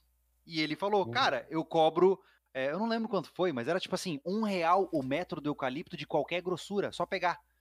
Então a gente pegou direto a Preço de custo, preço de custo ali. Exato. Aí a gente saiu atrás de madeireira aqui na região, achou umas lascas de madeira, e a dúzia de lasca de madeira era 22 reais. E a gente comprou as lascas, fechamos lá. A coisa mais cara do, do refúgio foi o telhado de assoalho, porque a gente fez um telhado que não é de forro de madeira, foi de assoalho. Por quê? Se um galho muito forte cair, ele é mais resistente. E aí ali foi 200 reais, eu acho, de madeira. Mas o que a gente mais gastou no refúgio foi de comida, porque todo, todo episódio a gente tinha que fazer um prato bonito para vocês verem. Você deu bem, igual seu, igual seu meio-irmão.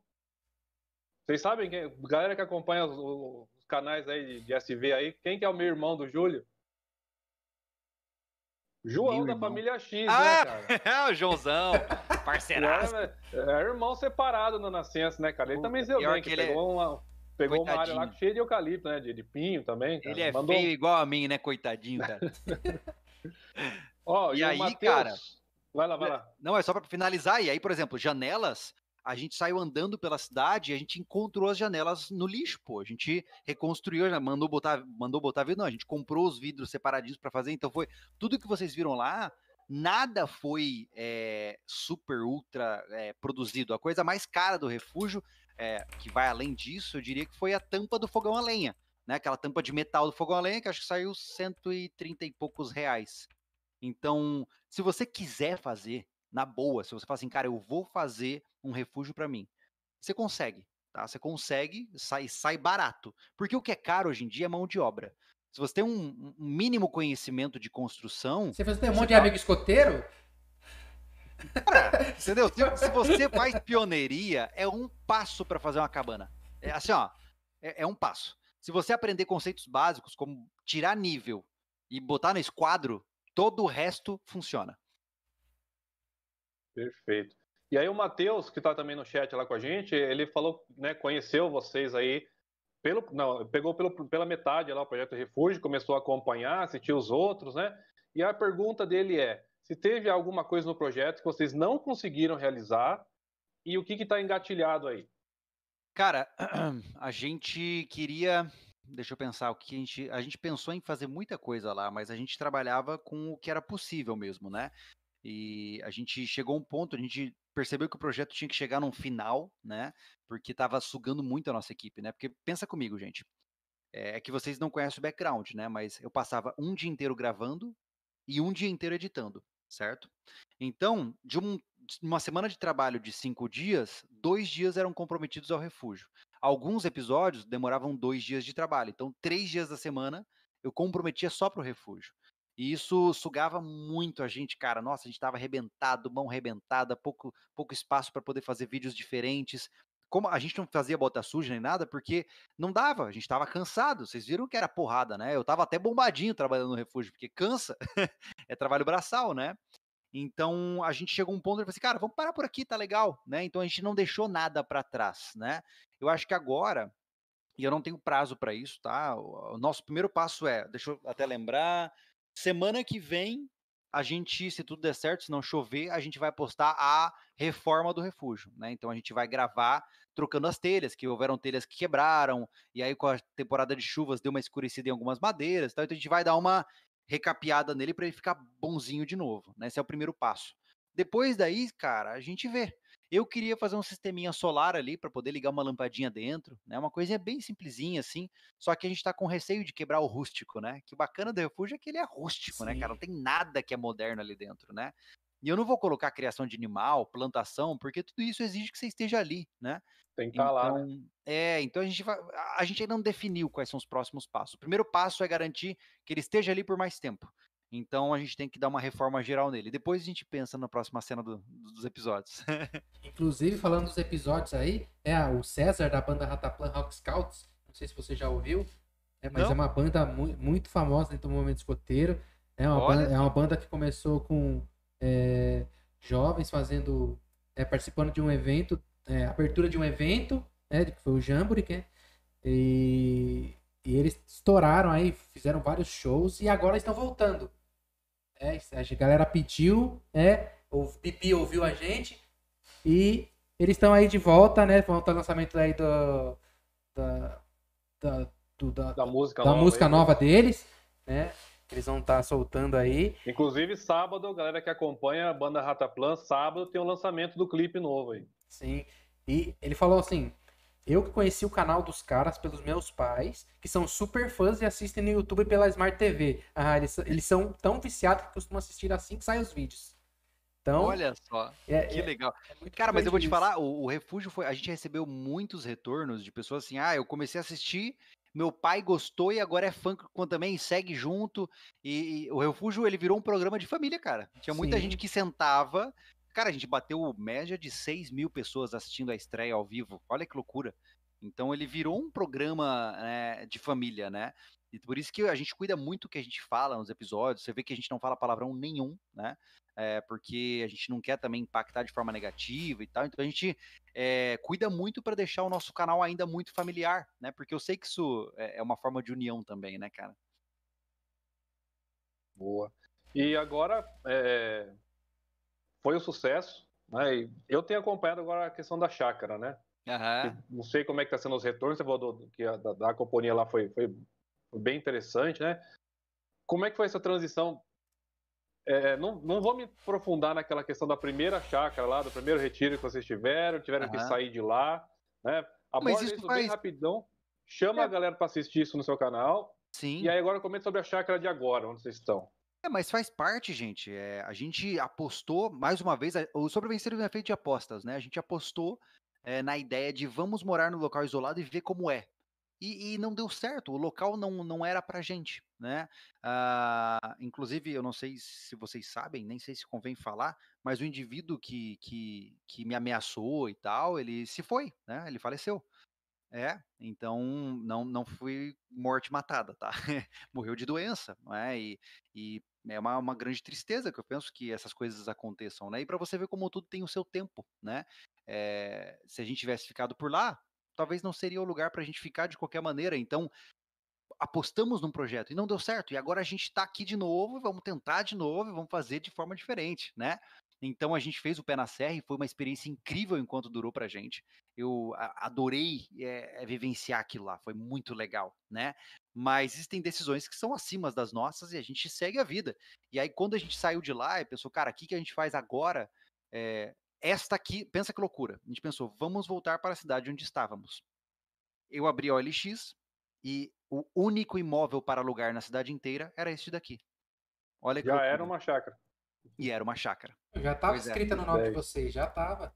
É, e aí e foi isso, cara. E aí a gente está aqui e está sendo assim fantástico, né? Porque no momento atual nós estamos é, com uma vida muito confortável. Porque pensa comigo, eu tô, ó, eu tô conversando com vocês aqui, eu tô olhando na minha câmera aqui, eu tô vendo meu sistema de peixes, a, a, a, tudo aqui de, de forma tecnológica. Eu tenho uma internet de fibra ótica de 1 giga, né? E tô numa chácara, pô. Tem um pomar. De manhã minha filha acorda e vai pegar a cerola, vai ver as galinhas. Então eu tenho os confortos da vida eh, rural dentro de um perímetro urbano que me permite ter as comodidades urbanas também. Se um dia me der a louca, eu peço um sushi e venho até aqui. então, que acabou que virou muito melhor, né? Ficou muito melhor do que a encomenda. Então estamos muito felizes, cara. A gente agora tem a criação de peixes. Hoje a gente fez uma adaptação no sistema de peixes. A gente mudou por completo o sistema de peixes e agora a gente vai fazer aquaponia. Então a gente vai começar a produzir é, hortaliças também no sistema de peixes, acoplado ali ao sistema de peixes.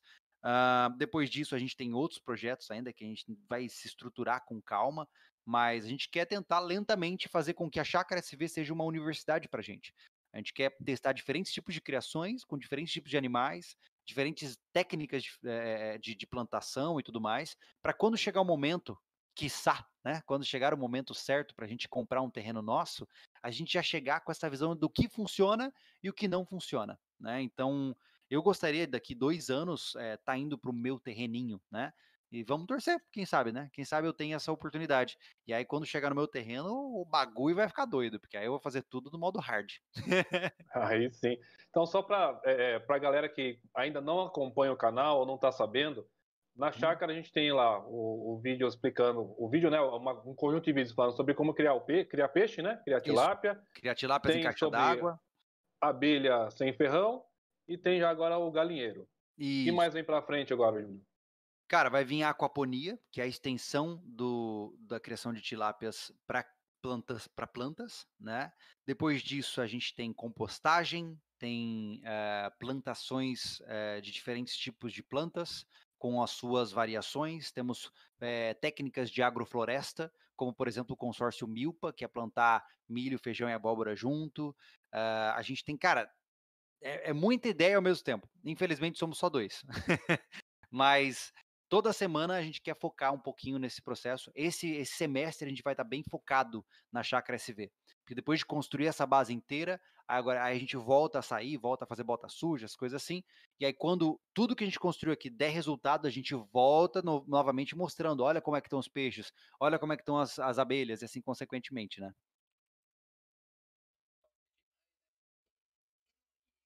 Todo, todo esse conteúdo que você falou, toda essa vivência de 10 anos aí que você teve no canal, é, qual que foi a sua maior emoção, a sua maior alegria que vocês já passaram aí no canal? Nossa, que pergunta difícil, cara. É, aqui, aqui é só tryhard, aqui não tem essa. Pegar leve com convidado, não. Cara, eu, eu não sei te dizer, assim, qual foi.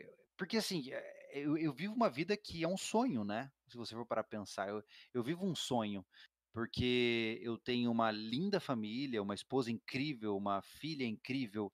Eu sou conhecido pelo que eu faço por muitas pessoas. Eu, eu tenho o trabalho dos sonhos, onde eu posso escolher o que eu quero fazer, o que me dá mais emoção de fazer. Então, é, é uma alegria constante, eu me sinto pleno, eu me sinto como se eu estivesse vivendo o propósito da minha vida e torcendo para que isso dure bastante tempo, né? É, espero que sim, vamos, vamos ficar na expectativa, né? Mas um ponto marcante, assim, foi quando a gente sentiu que o sobrevivencialismo conseguia andar é, com as próprias pernas.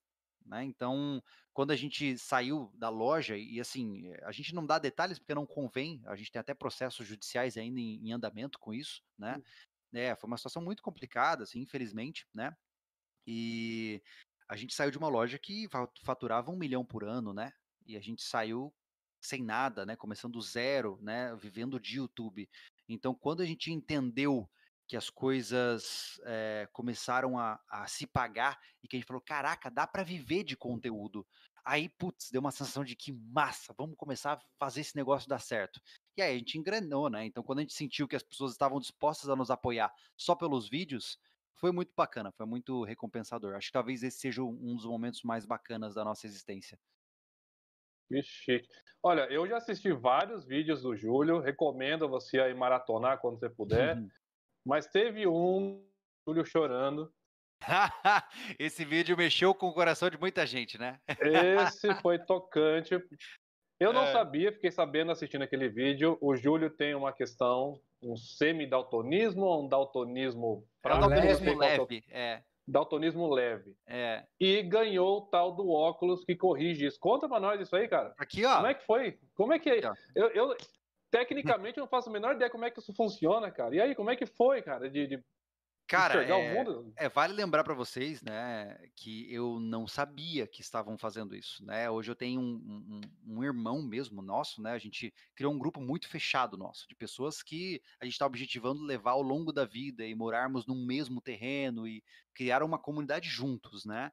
E o Tiago é um deles, né? O Tiago ele é um cara que se aproximou da gente como um fã e foi se tornando um amigo e hoje ele é um irmão. Hoje é, eu sei que se eu morrer a minha filha vai estar tá em boas mãos com ele, porque ele é o padrinho da minha filha, né?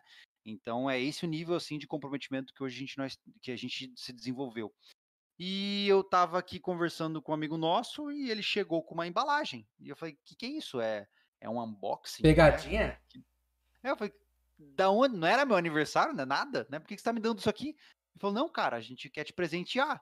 E aí eu fiquei griladaço, o que você viu no vídeo ali, eu não, eu não tava encenando, eu não sabia que isso ia Só um parênteses, esse vídeo tá na, no Família Lobo. No Família Lobo. Desde é. o começo, quando a família, a família esquematizou a entrega, e aí, Júlio, segue. Exatamente, não, e é isso, e, e eu não imaginava, eu já havia visto vídeos do Enchroma, que era uma outra marca de óculos, né, e eu achava incrível, eu falava, nossa, o pessoal coloca e chora, né? Que coisa de doido, né? Como é que o cara vai óculos chorar? Óculos que faz chorar, né? Óculos que faz chorar. Não, eu, falei, eu falei, pô, não pode ser tão bom assim, né, cara? Porque o que acontece, gente? É, eu não, não é que, como é que eu posso explicar para você? Imagina assim, ó. Imagine uma nova cor que você nunca viu antes. Você não consegue. É impossível você imaginar uma cor que você nunca viu, certo? Então, eu não faço, eu não faço, eu não fazia ideia de como uma pessoa normal enxerga. Eu, isso para mim não, não, não, é computado na minha mente, né? Então, quando eh, eu levei, eu peguei o óculos, né? Tá aqui, ó. Inclusive para quem não viu, né? Esse aqui é o óculos espelhadão, pá. Mas olha só, se eu colocar na câmera, olha só, laranja. você vê tudo, você provavelmente vê tudo laranja, avermelhado, enfim, né? Meio uhum. sépia, né? Uh, quando eu coloco, o mundo cria vida. É muito louco isso aqui. Eu vejo cores que eu nunca vi antes. Então você imagina, tá? Só para exemplificar, imaginemos que você coloca um óculos e de repente você vê raios ultravioleta e infravermelho. Do nada você vê tudo isso. Dá uma bugada na cabeça do cara, porque você fala assim, cara, o que é isso que eu estou vendo? E aí vem uma sobrecarga emocional nesse processo, né? E eu falei, falei até em live no meu canal, né, lá no Júlio Lobo, eu falei, cara, eu nunca tinha tido uma sobrecarga emocional dessa desde o parto da minha filha, porque eu não imaginava que o negócio era tão intenso. Eu não imaginava que o que vocês veem no diariamente é tão lindo. Né? E, e eu fiquei baqueado, eu falei, ah, que incrível. Então, eu fico feliz que tenham filmado, né? Porque é raro. É, eu sou um cara que não é que eu sou coração de pedra nem nada, mas é muito raro eu chorar, muito raro. E foi muito legal que pegaram o vídeo, pô, né? E que tá inspirando outras pessoas. Até o dono dessa empresa aqui entrou em contato comigo, pô. O cara, olha que loucura, que mundo pequeno, o cara já seguia o sobrevivencialismo, e, e, quando ele viu que a empresa dele fez isso, ele pediu permissão, ah, posso colocar no site e tal. E hoje você entra lá no site da Pilestone e tá lá o vídeo do Júlio chorando. Foi. Top demais. É, é. E agora, é, voltando mais na parte do, do da participação né, do sobrevivencialismo. É, do sobrevivencialismo. Já pensou a CV em participar de algum mega evento escoteiro, assim, tipo Jamboree? Né, para dar. É, já pensei, cara. Já... Na questão de dar, dar um workshop, né, dar uma base, né, um bate-papo mais sobre sobrevivencialismo, né, sobre, sobre Sim, o que, é claro, ser sobrevivencialista. É. é, eu já, eu já quase articulei isso há um tempo atrás. Contudo, me faltou tempo para conseguir fazer isso, sabe? É, o problema é que eh, a minha dificuldade é tempo, né, gente? Eu, tô, eu trabalho no mínimo de 12 a 14 horas por dia, no mínimo, né? Sem horário de almoço, praticamente. Então é, é muito difícil eu conseguir articular essas coisas. Por exemplo, agora, que eu, eu, eh, com o processo pandêmico, avacalhou de vez, né? Mas mais à frente, por que não? Né? O problema é que eu não consigo, eu não tenho capacidade de correr atrás. Eu preciso receber o convite. então, se me convidarem, eu vou, pô, com certeza. Né? Seria uma honra, Fica, na verdade. Fica a dica aí, porque tem grandes eventos no sul, até para começar Inclusive o ARSC.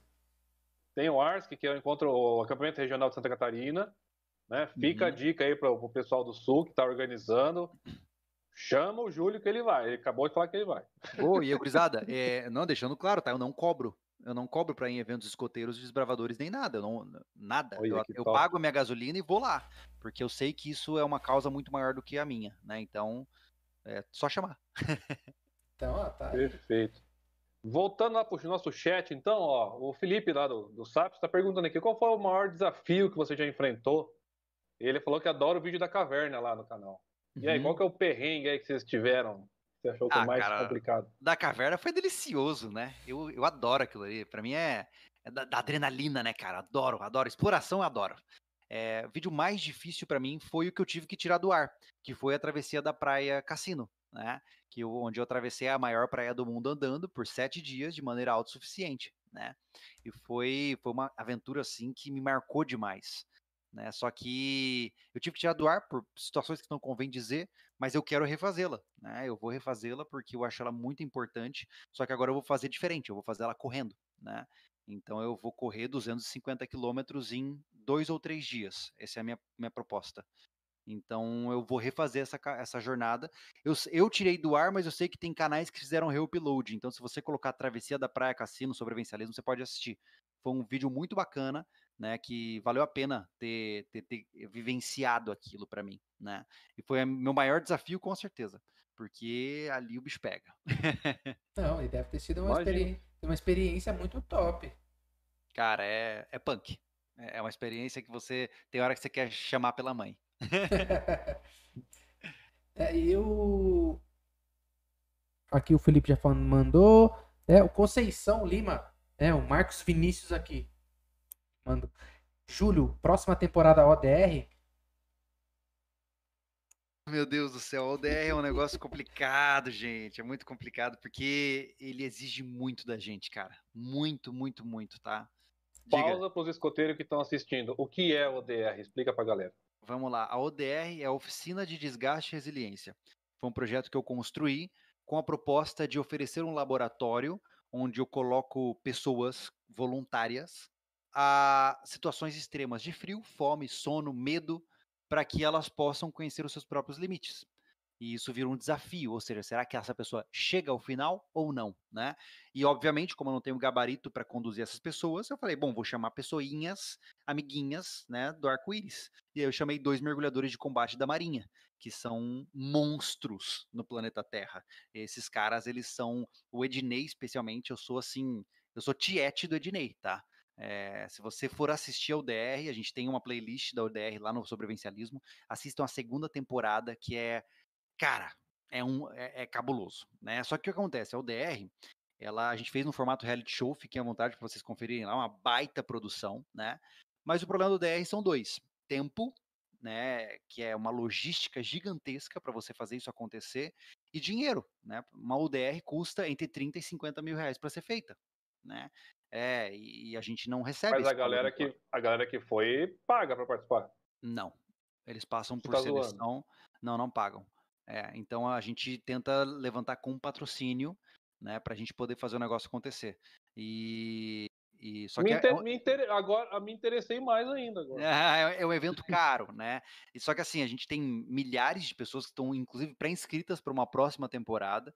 Né? Só que o processo seletivo ele é, ele é complicado. Eu, eu seleciono, as, eu entrevisto as pessoas antes de, de, de fato serem aprovadas né? Porque eu tenho que garantir a saúde emocional desse indivíduo também, né? Se a pessoa tem traumas, fobias, doenças crônicas, tem várias coisas que que são critérios de exclusão, porque eu não posso expor essa pessoa a risco. Eu também não posso expor a minha empresa ao risco de ter uma pessoa tendo algum problema sério durante essas edições. Então, é um evento complexo. Você imagina a responsabilidade que nós temos de pegar uma pessoa e colocar ela na beira da hipotermia, há dois dias sem comer, é, levando bronca, né? Então é, a gente tem que ter uma equipe médica, é, com ambulância, com. Cara, o negócio é punk, né? Então. Pra quem já viu os filmes lá, né, de, de, de da Marinha, lá, dos Mariners, né, tem um monte de filme americano que os caras sofrem lá. E, é, é o famoso No linha, né, Limite. Né, é o famoso No Limite. É, exato. Só que é uma eu versão um pouco limite, diferente. Eu acho que no limite é. É, é um, é um no limite evoluído. Só. É um no, no é. limite evoluído. E vocês devem, devem lembrar uma coisa importante, né? O que vocês viram representa pequenas cenas. Aqueles caras ficaram ali, cara, tem coisa que a gente não mostra no vídeo. Inclusive, tem uma edição que eu queria fazer, que seria a edição blackout, que não seria filmada. Que aí é. Putz, eu não tenho nem como dizer o quão cabuloso seria. Porque, cara, ah, entenda o seguinte, gente. É, esses caras, é, por exemplo, o Ednei, ele é um mergulhador de combate da Marinha que fez o Paraçar, ou seja, ele é mestre de salto em paraquedas, e ele fez o Comandos. Ele dominou as três especialidades mais absurdas do Exército Brasileiro e ele instruiu por um bom tempo a formação de mergulhadores de combate. Esse cara, você não tem noção do que ele passou e do que ele é capaz de fazer, sabe? É assustador, assim. Existem humanos existem esses caras sabe? O cara que se for pra guerra, ele tem que suportar o que ia aparecer, né? É. é. Então, assim, ele, Nossa senhora. Assim, a, a gente não tem conceito, a gente não entende. A gente não tem capacidade de entender a forma de pensar desses caras, sabe? E, e é muito interessante. Hoje eu tenho, nossa, eu não sei nem como, né? Mas eu tenho contato com vários ex-legionários, vários mergulhadores de combate, vários caras de grupos de operações especiais. E eu sou um fã de incondicional de todos esses caras, porque eles são máquinas, né? E eu quero trazer eles para a ODR. A próxima ODR que eu quero fazer, e eu vou fazer, não, não tem data, mas ela vai ter uma mudança drástica no funcionamento. Primeiro, ela vai durar uma semana. E segundo, só uma pessoa termina. Vai ter paredão Só pode- ODR. Paredão ODR ODR. Highlander. Só pode sobrar um. Vai ser hardcore. Vai ser hardcore. E assim, não vem com loucuragem no chat aí. Nenhum de vocês vai terminar. Não vai. Bom, já que a gente não vai terminar, vou soltar aqui uma solicitação. Quem sabe sobrevivencialismo se alia aí a um canal de escotismo e faz um ODR Scout aí, talvez, sei lá. Bora. Putz, seria demais, gente. Seria demais. Chama uma tropa, faz uma tropa sênior aí e põe É, essa não. molecada aí pra ferver. Gente, eu assim, eu tenho um lado um pouco sádico meu, entendeu? Porque na ODR sou eu quem constrói as dinâmicas. Aí eu chego para os nossos instrutores e falo: "E aí, o que, que vocês acham?" Aí eles dão os temperos deles e eles aplicam. Mas o que vocês olham lá é a minha mente malévola pensando em como você você, lembra das suas aulas de suas aulas na faculdade de psicologia? O professor É. falava, olha, fazer isso aqui é perigoso. Ah, então Ah, então Óbvio, deixa eu tá? anotar esse Tá. aqui. Hum. Mas é, cara, é delicioso. Eu, eu, eu gosto disso. Eu, eu sou apaixonado pelo comporta- comportamento humano. E a ODR, ela é, ela é um laboratório ao, ao ar livre, assim. Você vê as pessoas e grande parte dos que participaram é, relatam que, cara, conheceram novas partes de si mesmos. Ah, imagina, se não. Nossa senhora. Vamos, vamos deixar mais leve o papo um pouquinho aqui. O canal Bivac segue a gente aí também, é um cara muito bacana. O canal dele ele trata tanto de meio ambiente, fala sobre um pouquinho sobre vivência, fala de geografia. E aí ele trouxe essa pergunta: algum estudante universitário quis fazer algum estudo na chácara de vocês ou quis acompanhar alguma atividade? Não, tem muito interesse em, em- já vi, já teve é, estudantes querendo, já teve uma tese que foi publicada com base na nossa visão empresarial, né, eh, no nosso estilo de empresa, nossa forma de operar como empresa, Ah, e tem algumas pessoas que estão querendo trabalhar o sobrevivencialismo com essa abordagem mais estilo de vida e como ela impacta na sociedade como um todo, né? Mas não, ainda não temos nenhum estudo em andamento nesse sentido. Né? Ainda é cedo, né, cara? A gente é- nós, nós não passamos de caipiras curiosos. Lembre-se disso. A gente não é especialista em nada. Também voltando né, numa pergunta lá do começo, da hora que você começou a falar dos equipamentos, né? Quando você conseguiu a câmera, o Nathan Zanco, ele tá perguntando qual era o modelo da câmera. Ah, deixa eu para falar exatamente para você. É uma Oh, meu Deus, deixa eu lembrar. Cadê? A RX700, né? FDR AX700. FDR AX700. Exatamente. Essa é a nossa câmera principal de sobrevivencialismo hoje. E eu tenho como uma câmera secundária uma Sony Action. Ah, e agora, inclusive, foi, cara, foi uma doação de um apoiador do canal. Eu vou, deixa eu ver se eu acho aqui para vocês. Ah, quando vocês veem uma imagem mais. Uh, peraí. Quando vocês ve- veem uma imagem mais artística, especialmente em reviews e tal, que é aquela imagem que o foco, o fundo fica desfocado e tal, eu tô usando essa câmera aqui. Isso aqui é uma T5i, tá? É, é uma câmera, uma DSLR, né? Só que o grande tchan dela é essa lente aqui, ó. Essa lente aqui é super, nossa, ela é incrível, cara. Ela é uma 85 milímetros, tá? Então fica aí para quem entende de câmera. Essa aqui é uma baita de uma lente. Ela é excelente para fazer detalhes. Você vai ver, vai- a gente está gravando um vídeo sobre armadilha e a câmera secundária é essa daqui. Então, fiquem à vontade para vocês verem lá. é- Fica padrão filme, assim, sabe? A gente só não usa ela como câmera principal porque é um porre gravar de DSLR. Para quem grava no mato, gravar com DSLR é o, é, é o pesadelo na Terra, tá? Porque ela não tem regulagem automática e aí, de repente, entra uma nuvem, avacalhou a filmagem inteira, porque você tem que regular ISO de novo e regula tudo. Então, a gente. Eu recomendo, se hoje você filma vídeos outdoor, procura uma filmadora. É mais jogo pra gente, né? Júlio, e aí vamos puxar da memória um pouquinho também a sua vivência no, no movimento escoteiro, né? Gente- Uhum. O pessoal está perguntando aqui, se você é, também o canal Bivac, você já conseguiu boas oportunidades por ter sido escoteiro? Você acha que o que você aprendeu lá, o que você vivenciou, te trouxe uma coisa como recompensa, Gente, sei lá, oportunidades? Eu, eu, eu, eu acho que é difícil determinar o nível de influência, né? Mas eu sou o que sou por conta de muitos valores que o escotismo incutiu durante a minha adolescência em mim. Né? A minha proatividade, a, o meu olhar mais para o coletivo, da, vamos dizer assim, da, da patrulha, da tropa, isso até hoje é aplicado na minha vida. Né? Então, de verdade, eu sou o que sou por conta do escotismo né, uma soma de criação e tudo mais, mas o escotismo ele me trouxe valores que estão comigo até hoje, né? A, a regra básica de que o escoteiro sempre sorri nas dificuldades é, é uma, um dos lemas mais próximos assim da minha vida hoje em dia, né? Uh, e ajudar o próximo em toda e qualquer ocasião também, é, tanto que eu constantemente estou fazendo coisas é, eh, para ajudar as pessoas na medida do possível, né? Então, é, sim, sim, o escotismo ele é, ele é uma grande influência para minha vida. E eu não vou dizer que ele abriu uma portas específicas, mas ele me construiu como uma pessoa que você vê hoje aqui. Então, se você hoje está eh, no papel de pai, ou se você está no papel de, de filho e está meio assim, não sabe o que fazer, cara, entra no escotismo. Eu sempre digo: Ah, Júlio, eu tenho 16 anos, posso ser sobrevivencialista? Não, vai ser escoteiro. Sabe? Esse é o caminho. Uh, o escotismo ele vai te trazer todas as bases que você vai utilizar para o sobrevivencialismo. Afinal, como já falamos em off aqui, o sobrevivencialismo é um escotismo para adultos, né? E porque é isso, cara. Não, não tem por que você pensar em sobrevivencialismo se você tem um movimento escoteiro que está todo estruturado e pronto para você. E aí, quando você fizer 18, vira chefe escoteiro, continue produzindo, produzindo bons escoteiros a, a, na, na, sociedade, e aí você assume o teu lado sobrevivencialista, que ó, exige algumas condutas mais adultas, né? E é isso aí, pô. Caraca, chefe Mica, cadê o nosso canal de cortes aí? Olha isso aí, velho. É. Aí na... Esse não, vou ter que, não, é vou ter que montar, porque os últimos que a gente tá fazendo, né, que antes eram, eram episódios gravados e, e eram editados depois. Né? Então, só que isso estava consumindo muito tempo né, na hora de edição e tal, e a gente resolveu fazer live que é mais dinâmico, né? É mais é, é, é menos digamos que menos trabalho, mas né, tem toda a questão da organização, né? Mas é a gente nesses últimos que são, acho que foram cinco ou seis que foram lives, né? Tá tendo muita muitas essas partes de para fazer um corte mesmo, para ter aquela mensagem, né, para ter aquele corte pra galera só olhar ele e falar guardar na cabeça, entendeu? É. Nós já vai ter que lançar o Soro Scouts Cortes aí. Né? logo menos, logo menos vai ter que sair.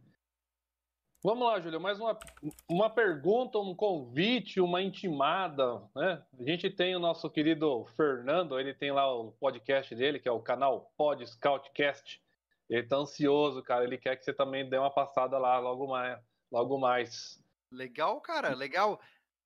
Pode... E o bacana do e o bacana do canal do Fernando é que a gente sempre prega, né, que o cotismo tem que ser do jovem para o jovem, né? Uhum. E o podcast do, do, Fernando é um canal produzido por um jovem escoteiro, um jovem sênior, tá lá batalhando no dia a dia, aprendendo e tá crescendo com o canal dele. Já semana retrasada a gente participou da, de uma live lá com uma galera. Essa semana, terça-feira, teve uma outra live top também, então fica a dica aí para quem quiser conhecer os influencers escoteiros aí.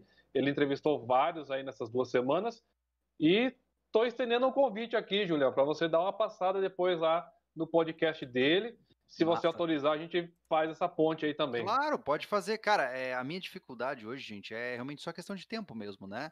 É, e que nem hoje eu estou no momento onde eu estou conseguindo estar tá, tá essa respirada aqui, porque eu estou fazendo de propósito, né? Eu deveria estar editando agora. Só que eu falei, não, não vou fazer isso. São, né, tá tarde, eu quero só conversar com pessoas bacanas, não vou ficar me matando de trabalhar. Então, hora ou outra, é, é difícil conseguir o tempo. Então, mas sim, faça essa ponte. Eu quero estar presente aí contigo no Pod Scoutcast. É, tenho certeza de que vai ser bem legal. Eu gosto de conversar com pessoas, não é à toa que eu sou psicólogo. Top demais. E agora, né, a gente chegando aí, né, nosso, nosso papo, nosso fim de papo né, nossa conversa que foi maravilhosa. Né? Espero que a galera tenha entendido aí bastante coisa sobre o sobrevivencialismo né? e, e conseguido ter essa ponte do escotismo né? com o sobrevivencialismo, né? que não, não, é, não é à toa que o sobrevivencialismo está inserido dentro do movimento escotismo, dentro do movimento escoteiro, e a galera acha que não, né? Porque muitas pessoas, como eu falei no começo, muitas pessoas pensam que escotismo é só é, ir lá na floresta, né? Matar a galinha. Vocês, vocês não vendem biscoitos de porta em porta? Como assim? Não, vende também. Ah, tá. Senão não. a minha vida seria uma mentira. Não, isso vende também. Você acha que a galera vai para o acampamento como? Tem que vender biscoito, tem que vender brigadeiro. Tem uma, tem, rola um preconceito forte, mas eu já conversei. O, o, o Felipe Conde também tem essa mesma linha de pensamento que a minha. E um abraço pro chefe Will. O chefe Will, ele, ele tem uma impressora 3D, aí ele fez uns carimbos pra gente fazer biscoito e o meu grupo escoteiro vai começar a vender biscoito porque a gente tá sem Olha grana aí. agora com essa quarentena aí. Massa, massa, legal. ai, ai, nunca é vergonhoso trabalhar, gurizada. Não. Ainda mais uma causa boa, né? Uma causa evolutiva é pro jovem, que é o movimento escoteiro. É, então, fala que vem aqui, ah, mas escoteiro vende biscoito? Vende, lógico que vende.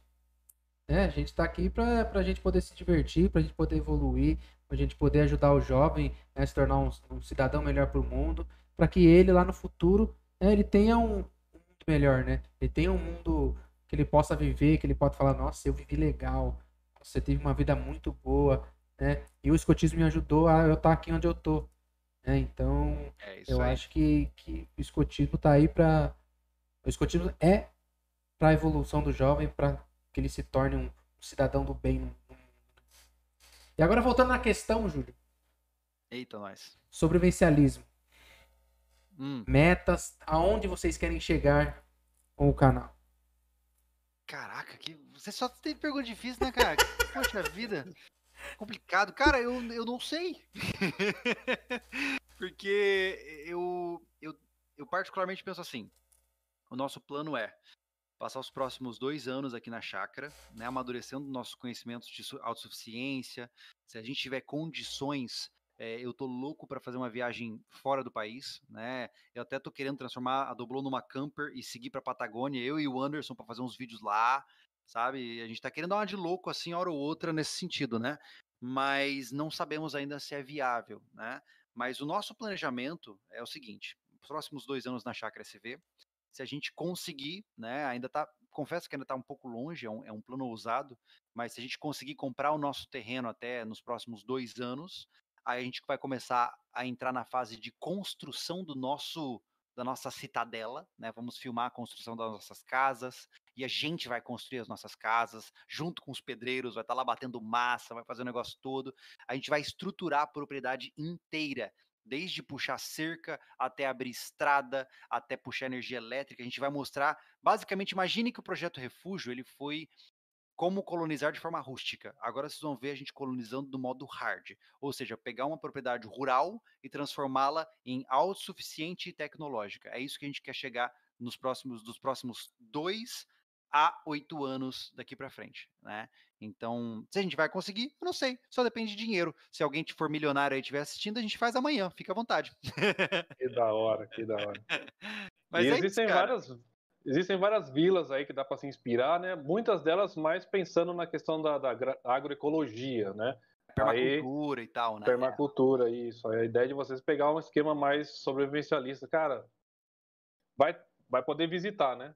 Vai, vai. A gente vai deixar, inclusive dentro da nossa propriedade, a gente vai ter uma central de treinamento, vai ter área para treinamento de tiro, vai ter, a gente vai fazer um complexo mesmo. Essa é a ideia, né? E, e como eu disse, o que nos separa disso, do querer para o fazer, é só a questão da grana. Na hora que a gente conseguir a grana, vai acontecer. Então, se hoje você vê no nosso canal a gente colocando patrocinador e fazendo um monte de coisa e tal, é porque a gente está tentando arrecadar capital para esse sonho se tornar realidade. Então, quem sabe no futuro, né? E ó, o pessoal já tá perdendo o vídeo secreto. Esse povo é pichão, né, cara? Olha. Então, pô, ô, Felipe, nem, nem, nem acabou ainda, os caras já querem vídeo. Eu vou mandar um segundo antes de clicar no fim da live aqui. A hora que eu falar, a hora que eu falar que eu vou dar stop aqui, ele manda. Isso, vai ser assim mesmo, cara. Você não vai sair antes. É, vai ter que esperar, filho. Acha que é bagunçado assim? Ai, ai, mas é isso, cara. É, eu, eu sinceramente, eu, fa, eu, eu, pode parecer um pouco bobo dizer isso, mas eu faço aquilo que me faz feliz. Se um dia o sobrevivencialismo começar a dar mais problema do que solução, eu paro de fazer, né? Eu, eu gosto, falando com uma outra palavra, que eu acho que é a palavra, assim, sinceramente, algumas pessoas podem achar talvez uma palavra vulgar, mas é a palavra que define para mim. Eu só me envolvo em projetos que me dão tesão, sabe? De puta que massa que tá fazer esse negócio, cara. Na hora que ficou chato, eu já largo, sabe? Então eu sou movido a paixões. E hoje eu sou apaixonado pelo que eu faço. Eu sou apaixonado pelo sobrevivencialismo, pelo nosso projeto. Então, vamos ver. Vai, vai, vai ser legal, cara. Vai ser legal. É uma coisa de cada vez e eu espero que continue tendo graça. Eu espero que as pessoas continuem gostando. Então, né? Pô, que legal. Daqui a pouco ah, batemos 2 milhões, né, cara? Que loucura. E olha, top. E, Júlio, olha, de verdade, cara, parabéns pelo trampo que você entrega. Né? Legal. Né? Desde, desde a questão do entretenimento, né? Você vê, a gente tem aí os pais do César assistindo no lugar da novela, cara. Isso é sensacional, velho. É né? incrível, cara. E até a questão técnica que vocês entregam também, que é espetacular, né? Então, com isso, né? Somos escravos do tempo, a nossa live está quase batendo duas horas já. Cara, sim, de coração aberto, cara. Queria agradecer demais a você por ter aceitado o é. convite. Nossa gratidão eterna ao Felipe, né, que fez a ponte. E, e muito obrigado pela sua atenção, por esse seu carinho, por, sabe, todo esse momento que a gente, desde o primeiro contato até agora, muito obrigado por você estar disponível e estar conosco aí. Cara, eu que agradeço. E aí, deixar esses minutinhos final aí para sua seus agradecimentos, faz o seu merchan, divulga todos os seus oito canais aí, por favor, a loja, o que mais, onde é que o pessoal compra as coisas, vamos lá. Não, gente, é, eu que fico feliz por, por poder ajudar aí de alguma forma e, e continuar fazendo um trabalho que eu gosto de fazer. É isso, né? É legal saber que vocês estão aqui há duas horas ouvindo a gente conversar. É, não é todo mundo que, que, que tem essa oportunidade, né, de ter um, um, palco, né? E eu fico muito grato de saber que por alguma razão esse palco está na minha, no, no meu alcance.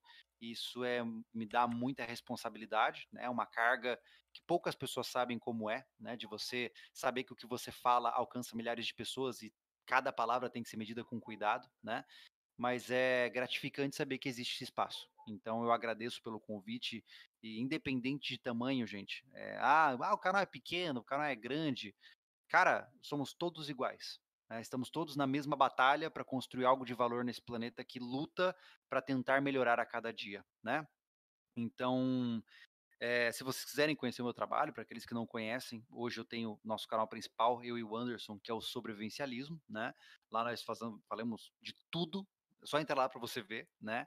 Eu tenho o meu canal familiar, que é o canal onde eu mostro uh, alguns eventos familiares meus com a minha filha, com a minha esposa, né? Então, que é o Família Lobo. E para aqueles que gostam de comportamento e psicologia, eu faço no meu canal chamado Júlio Lobo, que é o canal voltado só para lives sobre comportamento humano, estudo de caso e, enfim, é, mudanças comportamentais, né? É, fique à vontade para dar uma olhada no Instagram também, que é o Júlio Lobo SV, o S Vivencialismo. E é claro, a gente tem a nossa loja, que é lojasv.com.br, onde você pode encontrar todos os produtos que carregam a nossa marca. Hoje nós não temos ninguém que vende nada com a nossa marca, só a gente. Então, faca, ó, minha carteira tá aqui na mesa, olha que bonitona. Tá aqui com o brasão, pá, couro legítimo, Chique. bonitona. É, inclusive vocês nunca vão ter isso, mas olha lá. Ó, número de série 001. Top demais. então, nós temos produtos que têm um caráter mais exclusivo, mais lifestyle. Fique à vontade para vocês darem uma olhada lá também. E obrigado. Não tenho como agradecer também pelo, pela recepção e é, cordialidade dos senhores. Foi incrível, gente. É, pô, a gente que agradece aí mais uma vez. É, muito obrigado por ter disponibilizado o tempo. É, que a gente sabe que tempo é dinheiro. É, ainda mais para quem trabalha com o YouTube, para quem trabalha com a área de criação. É, a gente tem que dedicar muito tempo, né, porque na, na área de comunicação, na área de edição, é, nos mínimos detalhes, né, que a gente tem que olhar, que a gente tem que ficar muito tempo olhando. Às vezes um, um trampo de uma hora né? Você demora três horas só olhando esse trampo de uma hora, né? revisando, vendo o errinho né? que faz, vendo o corte. Então, é, muito obrigado mesmo por ter participado. Né? Manda lá uma melhoras para a filha do Anderson. É, que a gente está torcendo aí para que ela que tenha essa, é, uma melhora, né? que não seja nada.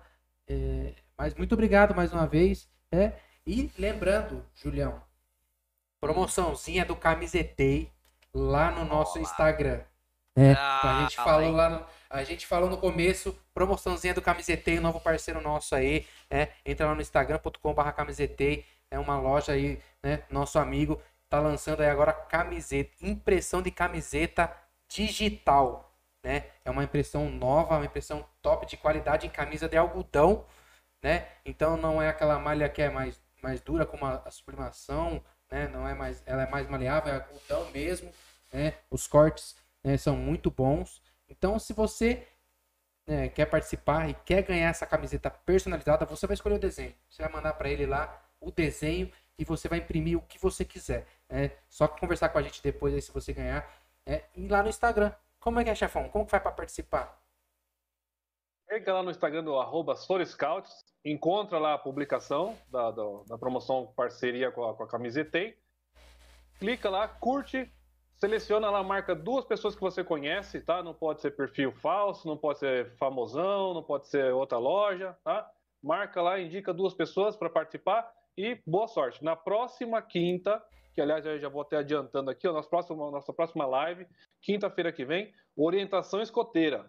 Um perfil que está bombando também lá no, no, Instagram, tá? Uma galera que tem um site muito chique, você que está aí buscando suas especialidades escoteiras, Orientação escoteira tem tudo top, inclusive o pessoal para assinar lá, o pessoal que é o. Esqueci o termo, Mica, não é supervisor? O cara que, que, que vê a especialidade. É o. Esqueci. Especialista mesmo, é especialista que, que, que, Avaliador. que verifica. Avaliador, exatamente. Também tem um, um tem um, um, grupo de avaliadores lá para suas especialidades. Então, semana que vem, próxima quinta, sorteio camisetei e participação do pessoal do Orientação Escoteira. Ah, e sábado tem TV Aimorés. Júlio. Oi. Eu sei que você é um cara ocupado. Sábado, sete da noite, para o mundo, tem uma TV, né, um grupo escoteiro que tem um programa de TV. E o chefe André, cara, eu acho que ele toma Red Bull misturado com Monster e apresenta um programa mais louco de escoteiro que tem na internet, tá? TV Aimorés, sábado completando um ano também são parceiraços nossos. Acompanha lá que a gente também vai estar participando da TV Amores nesse sábado, 19 horas. top demais. Beleza, gente. E não pode esquecer, e não pode esquecer do quê? Do nosso parceiro da Náutica, cupomzinho Soriscouts, 15% de desconto em toda a loja. É, a gente anunciou aí hoje. Se você não assistiu, né, dá uma reprise aí depois que acabar a live, dá uma reprisinha lá que na metade da live a gente soltou o nosso parceiro, né, um videozinho top aí, né, com o nosso novo parceiro Náutica, cupomzinho Sorescout, 15% de desconto. É, se você não conhece lá, materiais tops de primeira linha. Vai pro Insta também o vídeo da promoção lá do, do cupom Sorescout. Bom, Julio, assim, feito o nosso jabá, feito o seu jabá, mais uma vez Agradecemos a sua presença, todo mundo que nos acompanhou no chat, Banda Rataplan, canal Pod Scoutcast, o pessoal do canal Bivac, canal Saps, Felipe Alan, obrigado mesmo, todo mundo, todos os outros colegas lá do, do canal Saps. Uh, pô, a galera do Fortree, tá é uns, a galera do Fortree, os amigos meus aí que fica comigo o dia inteiro aí no Discord conversando. Muito obrigado pela participação aí também. Chefe Lucas do Tudo pro Escotismo, todos os influencers aí, escoteiros, pessoal que tem canal, pessoal que tem perfil. Obrigado mesmo por todo o suporte e todo o apoio. Júlio, como todo bom escoteiro, como é que a gente encerra? Ai, meu Deus, não me coloca na parede, não. Sempre alerta para servir, senhoras e senhores. Sempre alerta. Sempre alerta, minha gente. Tô liberado para soltar o link? Tá liberado. Pode oh, é verdade. O link, Vou soltar link, o link, link vamos lá. Pode soltar. Eu, eu tenho um único pedido para todos vocês escoteiros do meu coração. Só não fica compartilhando ainda, tá? O vídeo ele ainda não é público, é só para vocês, só os brother, tá? Então, dale. Tchau, boa noite. é isso aí, galerinha. Então, é isso aí, é link no chat. Toma.